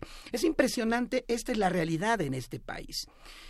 Desde luego, sería un tema muchísimo, muy amplio de explicar y donde nos meteríamos en temas, eh, en temas este, de carácter político y económico, pero donde, y sigo insistiendo, la industria alimenticia ha encontrado un excelente nicho de venta, un excelente nicho para poder crecer. Pero quiero centrarme en el tema del etiquetado. Sí. El problema ya lo tenemos, pues ya existen alimentos. Sí existe, por cierto, quiero comentar la adicción a los azúcares. Una persona que consume azúcares desde joven, claro que se va a volver adicta a los azúcares. Y no precisamente de un refresco, de otros alimentos que nos proveen de, otros azúcar, alimentos. golosinas. así es. Si, si, la madre le añade azúcar a los alimentos del bebé, gradualmente lo va a condicionar a que consuma más azúcares. Y esto naturalmente se va a reforzar con toda la publicidad de la cual ya hemos platicado y que fomenta el consumo de azúcares añadidos en los alimentos. Eh, el problema ya lo tenemos, existen multitud de alimentos en este momento disponibles en el mercado y que a veces son alternativa barata para alimentar familias no para alimentarse uno de manera rápida, sino para alimentar familias. Hablo de las galletas, hablo de las bebidas, hablo de muchos alimentos que eh, se supone ayudan para eh, un adecuado desayuno, como los yogurts, por ejemplo, como las cremas, eh, como, como las salsas, mayonesas y demás, que son productos industrializados. O ahora hasta las barras estas que son de las barras energéticas, pero, están muy azucaradas. Es correcto. Ahora, ¿Qué está pasando? Resulta que en México eh, este tipo de productos antes no tienen un etiquetado. Eh, se supone que la Organización Mundial de la Salud, a través de la organización, perdón, de la, ONU, a través de la Organización Mundial de la Salud, conminó al país a que se etiquetaran los productos, como una manera de que nosotros, consumidores, supiéramos que estamos consumiendo. Lamentablemente, le dejan, voy a abreviar muchísimo para no entrar en detalles, pero le dejan esta labor a la industria. Es decir, la industria se vuelve en juez y parte para etiquetar estos productos. Aquí viene un enorme pero que habla lamentablemente de la corrupción que priva en el país. Resulta que el sistema de etiquetado de alimentos en México fue diseñado por un, no fue diseñado por un grupo de expertos, por nutriólogos, por científicos, por médicos, sino fue en su momento, en 2011, fue diseñado por el Consejo Mexicano de la Industria de Productos de Consumo y lo sigue haciendo. El 18 de septiembre yo acudí a una reunión con el doctor José Narro Robles, secretario de Salud, donde estuvo presente la industria.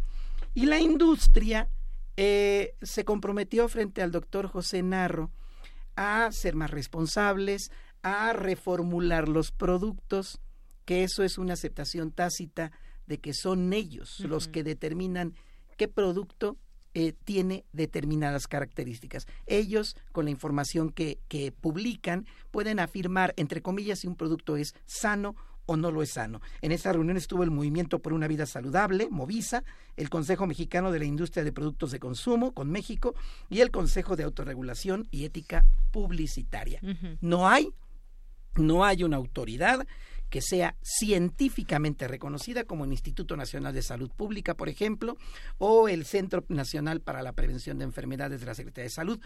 Existen en México muchísimas voces autorizadas y no están presentes en el etiquetado de estos alimentos. Entonces, estos alimentos eh, tienen una característica, que, que las bases con las cuales se califican son bases de conveniencia.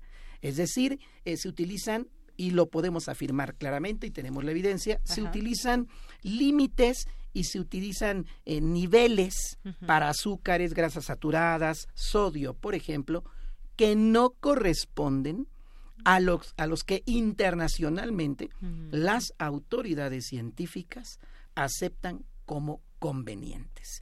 ¿Y yo cómo lo voy a saber, no? Y, eh, por ejemplo, mire, aquí tenemos dos ejemplos, el de yogur y el del refresco. Si yo leo lo que dice, a mí no me hace sentido ese etiquetado. Exacto. No, y otra cosa importante también. Grasas tanto. ¿Y cómo sé si esas grasas son suficientes o son de más? O... Exacto. No, y aparte otra de las cosas que también estábamos eh, checando es que a lo mejor no te menciona el azúcar, azúcar como glucosa, pero también tienen fructosa.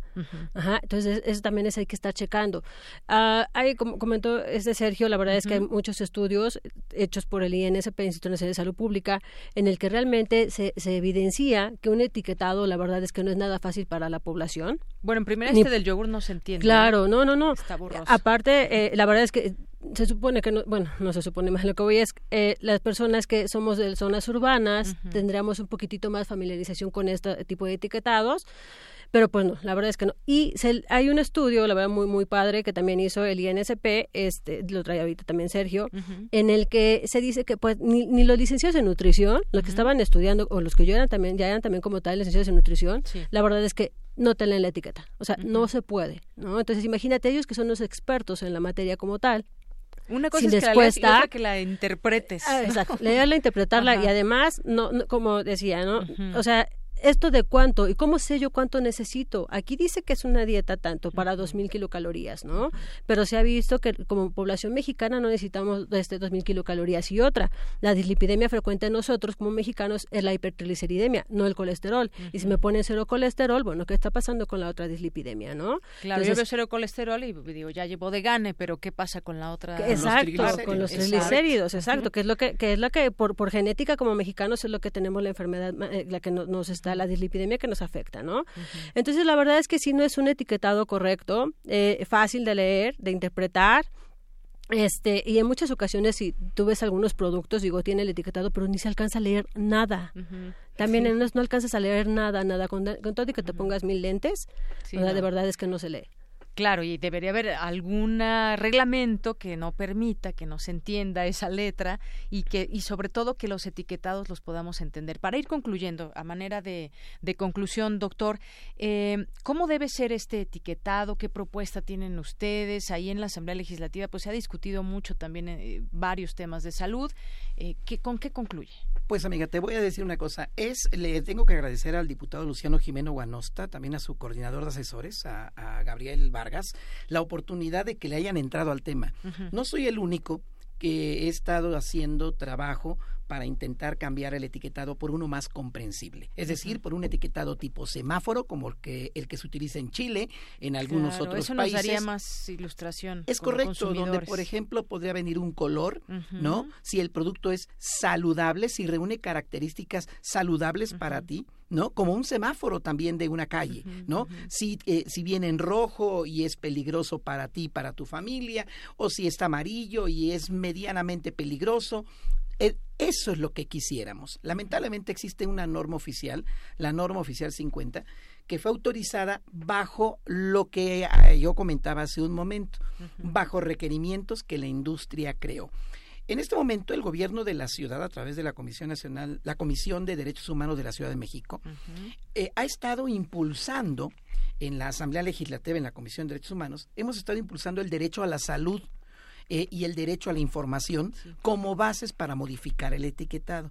Lo que se está haciendo es buscar desarrollar una ley secundaria en base a, a la, eh, con base en la nueva constitución de la ciudad que permita que la gente tenga un etiquetado más comprensible, ¿verdad? Es decir, que la gente no tenga que andar lidiando con estas pequeñas etiquetitas que se ven en muchos productos y que la gente no entiende, mucha gente no comprende qué es el sodio. A ver, una persona mayor de edad que no vea Es bien, que necesite unos lentes especiales, jamás va a leer esto. Un argumento justamente, un argumento justamente de la Asamblea en esta materia es que es discriminativo. Es decir, creemos que este tipo de etiquetado, primero, discrimina a la gente que no tiene ciertos conocimientos, por lo menos en biología, en medicina, en salud.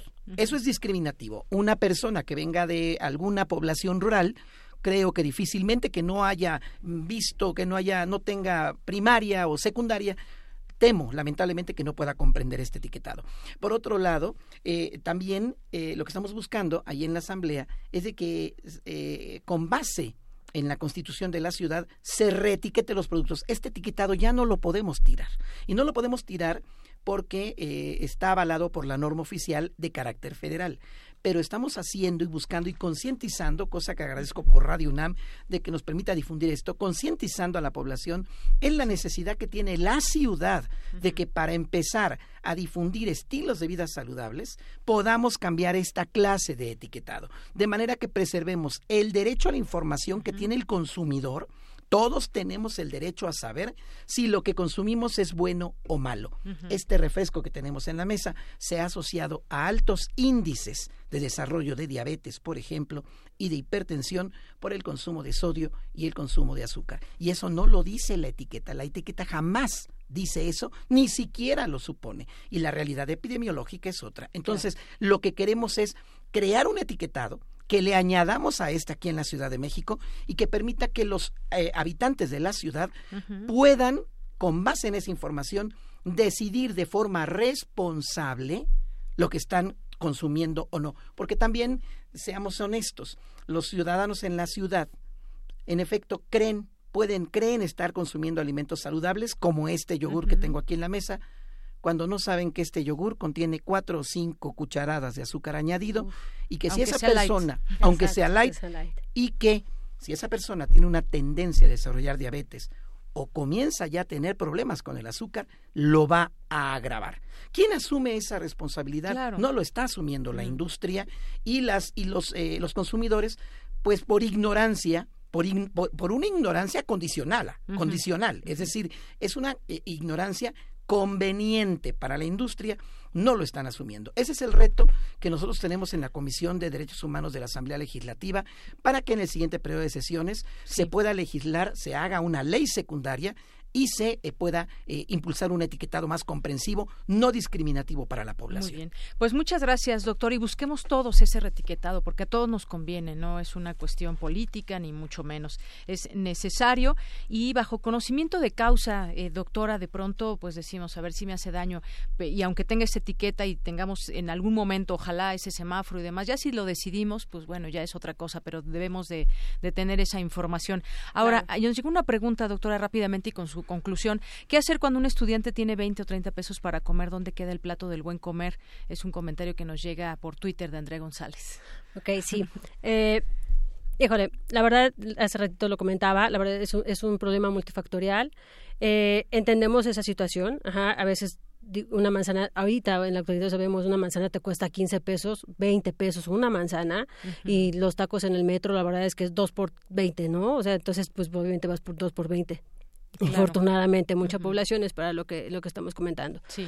Yo creo que todo, todo muchos, esto repito, es, no nada más es de, cuestión de salud, es de todas las instancias. Ejemplo, hablábamos también de poner bebederos. Bueno, los bebederos, ok, es una muy buena estrategia, pero, ajá, primero asegúrate que haya agua potable en, en la comunidad, ¿no?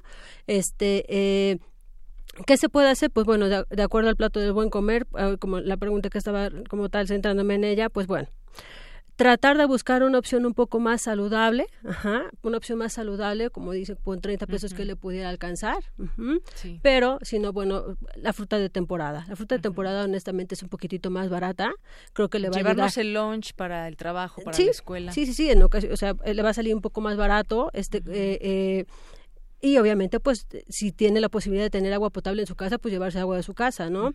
La verdad es que también nosotros eh, en ocasiones es lo que hacemos, pues trayendo nuestra botellita de agua, porque también está comprando botellas y botellas, no es nada barata el agua. Entonces es la única como... Exacto. Sería una como de la opción, digo, opción, perdón, tratar de estar consumiendo fruta de temporada, que es más barata. Es muy, obviamente lo que yo comentaba, mucho más sana. Y este eh, con el agua también, el agua potable que le va también eh, ayudar y ahorrarse un poquitito de dinero y este eh, algún snack, ¿no? Algún snack, por ejemplo, la zanahoria no es cara, el pepino no es caro y también ayuda bastante, exacto. Y la verdad es que también es una, la jícama, exacto, y es una, una eh, son un snack que son bastante eh, resistentes, me refiero a que puedes traerlo en tu topper a veces por aquí para allá, hasta digo, soportan calor, soportan muchas cosas son, son, son eh, alimentos que nos pueden por el momento sacar como que de un apuro, ¿no? Muy bien. Bueno, pues ahí está. rápido, quiero comentar rapidísimo. Sí. Quiero comentar rápido. Es mejor, en, en ese caso, con ese presupuesto, comer un alimento basado en maíz, basar en carne, como la comida, la comida mesoamericana, la comida que habitualmente comemos, taco de guisado, a un refresco, a un pan o a unas papas. Muy bien. Pues ahí está. Ya tienen ahí varias, varias respuestas. Eh, también Roberto Hernández nos dijo, tiene esa desafortunada enfermedad, obesidad, enfermedades cardiovasculares, un componente genético prototipo del mexicano, como consecuencia del mestizaje, dado que en otros países tal vez no, o no tengan el riesgo de consumir comida chatarra o no tienen una predisposición genética, eh, como pregunto. Muchas gracias.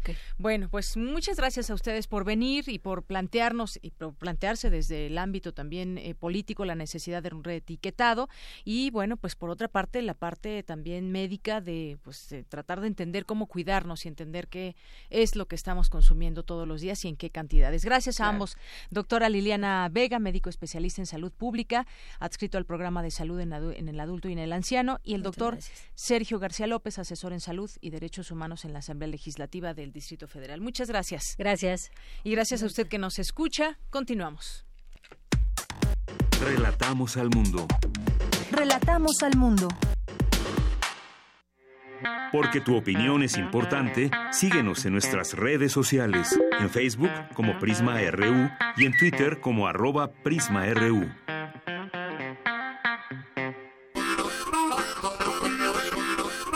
Baúl de citas.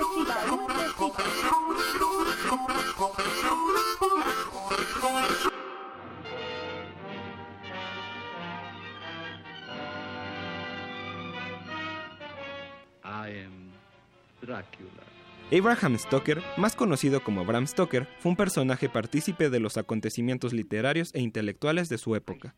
Su obra, a veces eclipsada por el recuerdo de su creación vampírica Drácula, convive con la idea de estremecer la rigidez y la reserva de la época victoriana. Nacido en Irlanda el 8 de noviembre de 1847, durante los primeros siete años de su vida sufrió de una parálisis que lo mantuvo enclaustrado en su casa. Este tiempo fue crucial, pues entre las historias de terror que su madre le contaba y su constante interés en el folclore irlandés, terminó por cultivar sus creaciones posteriores. Ya como adulto, estudió ciencias y matemáticas en el Trinity College y fue funcionario en su natal Dublín, pero realmente empezaría su carrera como escritor al ser crítico dramático y de arte en el periódico local The Evening Mail. Así, desde 1872 empezó a publicar su obra literaria y al conocer al actor Henry Irving y establecerse en Londres en 1872, inició su trabajo como gerente de funciones en el famoso Lyceum Theatre, lo cual le abrió la puerta a conocer y formar parte del círculo de escritores importantes de ese tiempo, como Oscar Wilde o Sir Arthur Conan Doyle. Esto le haría partícipe de los estilos y de las preguntas de su tiempo. Fue con Drácula, obra publicada en 1897, que paulatinamente alcanzó la fama. Esta, que empezó a escribir siete años antes, se nutrió de los libros de viaje y del folclore que desde niño conocía, combinándolo con el folclore y la geografía de Europa del Este, junto con la historia antigua de la actual Rumania. A pesar de ser diverso, al escribir relatos para niños, biografías y ensayos que criticaban la censura en la época victoriana, su estilo literario tira mucho del terror y del oculto, además de la ficción gótica y fantástica. Él forma parte del grupo de escritores que enriquecieron el romanticismo literario inglés. A pesar de morir casi en el olvido, su legado vive aún en personajes como Drácula, que han superado los límites de las páginas de un libro. Hoy, hace 170 años, nació Bram Stoker.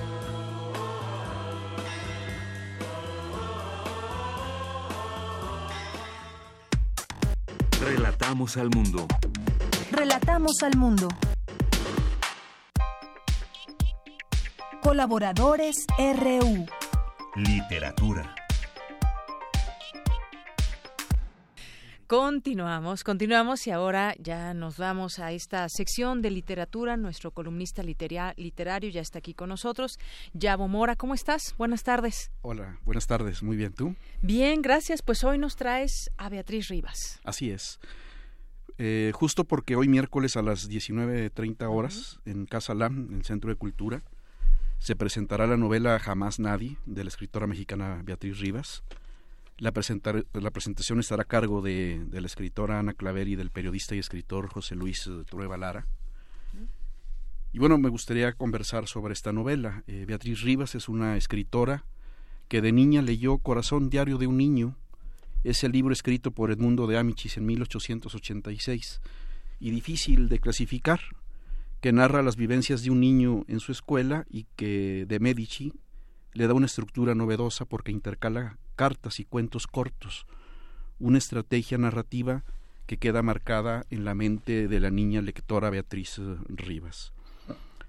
A los 17 años, eh, Beatriz Rivas se fue a vivir a, a, París, estuvo un año ahí, y un profesor de literatura latinoamericana de la Sorbona, el uruguayo Daniel Paz, le regala a Beatriz la novela que dispararía la vocación literaria de nuestra autora e impulsaría sus ganas de escribir.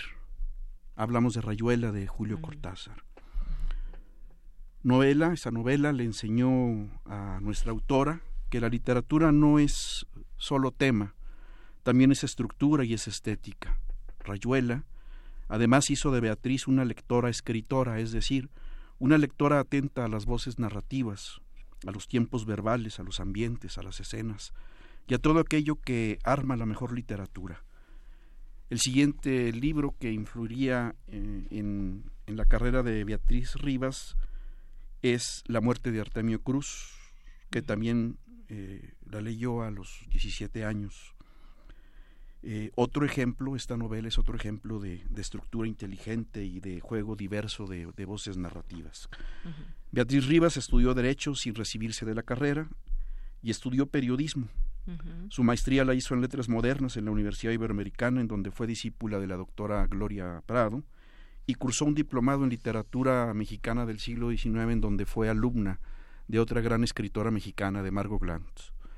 La novela que hoy nos ocupa, Jamás Nadie, fue concebida por su autora a raíz de una exposición en el Museo de la Memoria y Tolerancia sobre el genocidio de chinos en México en mayo de 1911, un acontecimiento que impresionó a Beatriz Rivas, al darse cuenta de que los mexicanos también tenemos lo nuestro en materia de racismo, odio y genocidio. La migración es un tema obsesivo en Beatriz Rivas. Jamás nadie, publicada este año por Alfaguara, revisa un hecho vergonzoso en la historia del siglo XX mexicano, la masacre de más de 300 chinos la madrugada del 15 de mayo de 1911 en la ciudad de Torreón, Coahuila una masacre perpetrada sin otra razón que la simple discriminación y la envidia. Así, Beatriz Rivas nos narra la historia de She Yan, un chino, que junto con su familia huye de la sequía que en aquellos días vivía la provincia de Guangdong, en China. Shi Yan, de 15 años, se encamina con su familia a México en 1910. Al llegar a Torreón enfrenta condiciones muy duras de trabajo y sufre maltrato en manos mexicanas, maltrato que culminaría en la masacre de su familia y la gran parte de la comunidad china. Sheyan, el personaje principal, fue uno de los sobrevivientes de la masacre y Beatriz Rivas nos cuenta su historia y retrata el infierno que representa el camino del migrante. Así que, y esto es importante subrayarlo, de Yanira, la novela de Beatriz Rivas no es solo la masacre de chinos de Torreón, Coahuila, sino que además es una novela sobre racismo, sobre intolerancia, sobre migración, no solo en la historia, sino también hoy en día. Los cientos de migrantes que mientras conversamos sobre este libro están perdiendo la vida en alguna frontera del mundo o en el mar Mediterráneo. Otro rasgo que debemos resaltar de esta novela es su estructura, una serie de fragmentos, 17 en total, intercalados en igual número de capítulos, y que funcionan como un juego de espejos que se comunican otorgándole una tercera dimensión a la novela fragmentos que Beatriz Rivas llama periplos migratorios y que funcionan como fractales de un caleidoscopio literario. Así que hay novelas que son ventanas y novelas que son eh, espejo, eh, porque nos muestran quiénes somos y cómo somos. La novela de Beatriz Rivas, Jamás Nadie, es una novela que nos muestra lo monstruoso que podemos llegar a ser con el otro. Es una novela que nos enfrenta con lo peor de nosotros, nuestro lado más oscuro, el odio al prójimo, el odio al diferente, un rasgo que nos perfila, un rasgo agazapado en lo más oscuro de la mente mexicana, y que en cualquier momento y a la menor provocación salta, saltando o suscitando todo tipo de tragedias. Los mexicanos somos racistas, intolerantes con lo diferente, excluimos al que representa una rivalidad, nos gusta presumir de ser antirracistas e incluyentes, pero la realidad es otra. Los mexicanos excluimos, discriminamos, hacemos a un lado, separamos, segregamos. Esta novela de Beatriz Rivas en el fondo nos muestra una herida que al final significa esa imposibilidad de aceptar al otro, de estar con el otro sin envidia, sin odio, sin miedo, sin rechazo. Ayer conversé con la autora vía telefónica conversamos sobre su vida y esta obra. Y le pregunté cómo enseñar a la gente a estar con el otro, a aceptar al otro con sus diferencias, a no excluirlo, a no hacerlo a un lado, a no ningulearlo. Ella respondió, y la cito, La clave está en abrirnos a la posibilidad de conocer al otro. La gente que más convive con personas diferentes, que más viaja, que más lee, la gente más informada es la gente más tolerante porque se da cuenta que en esencia somos lo mismo. La base de la tolerancia, dice Beatriz Rivas, es el conocimiento del otro. Por eso recomiendo ampliamente esta novela. Pues muchas gracias, Yavo. Jamás nadie. Eh, ¿Cómo aceptamos al otro? Que nos quede esta reflexión. Y bueno, pues ya leí el primer capítulo y nos atrapa justamente toda esta historia de racismo, de ver al, al otro como el diferente. Este tema también que mencionas de la migración, ahora que discutimos mucho eh, en nuestro contexto y, nos sentimos mal cuando tratan mal a los mexicanos, por ejemplo, en Estados Unidos, pero nosotros, ¿cómo tratamos al diferente aquí en nuestro país? Así es, es una novela necesaria los tiempos que corren. Muy bien. Pues muchas gracias, Yavo Mora, estudioso de la literatura y nuestro columnista literario aquí en Prisma RU. Son las 2.57 y vamos a ir con mi compañera Cindy Pérez Ramírez en el auditorio del Instituto de Investigaciones Sociales de la UNAM. Se abordó el asunto de las relaciones de género, emociones de género y migración. Adelante, Cindy. ¿Qué tal, Deyanira? Te saludo con mucho gusto. La vida social tiene una dimensión emocional, así lo señaló la académica del Instituto de Investigaciones Sociales de la UNAM, Marina Ariza Castillo, durante la conferencia magistral Emociones, Género y Migración, la renovación analítica en los estudios de migración. También señaló que los factores que hacen importante las emociones cumplen con una función de señal, es decir, nos advierten de algo importante. Entonces, además, las emociones son la base de la solidaridad social y del orden moral. Y, eh, y es factor de cohesión social. Eso es muy importante. las emociones, además, y eso eh, funcionan tanto para el orden como para el conflicto. Es decir, eh, tienen una función reguladora cuando nosotros sentimos vergüenza, ¿no? Nos aislamos, nos escondemos, tratamos de, que nadie se sepa lo que hizo, ¿no? Y a su vez modificar el factor que nos dio vergüenza para ser aceptados después. La investigadora explicó que la relación entre emociones y género es intrínseca. Escuchémosla. La legitimidad de ser hombre o mujer depende de cómo yo conduzca mis emociones y cómo yo las exprese. Pero se sabe por algunos estudios, bueno, aquí por, evidentemente, ¿no? Estatus, poder, fuerza, etcétera, ¿no? Eh, eh, ¿Qué tipo de emociones yo debo sentir? ¿Cómo yo debo expresarlas? ¿Cuáles son las recompensas que me generan esas emociones? Y el control o represión de estas. Hay muchos estudios que han mostrado eh, que no es fortuita la recurrencia a la mayor frecuencia a la depresión en las mujeres. Y tiene que ver con las asimetrías de género. Las mujeres tienen con mayor frecuencia enojo, rabia y angustia, y sus, y sus altas tasas de depresión pueden ser explicadas por la experiencia más intensa y prolongada y reprimida de esa ira. Hasta aquí mi reporte. Muy buenas tardes. Gracias, Cindy. Muy buenas tardes y gracias a usted que nos sintoniza. Son las tres en punto. Soy de Yanira Morán. A nombre de todo el equipo, le deseamos buena tarde y buen provecho. Hasta mañana.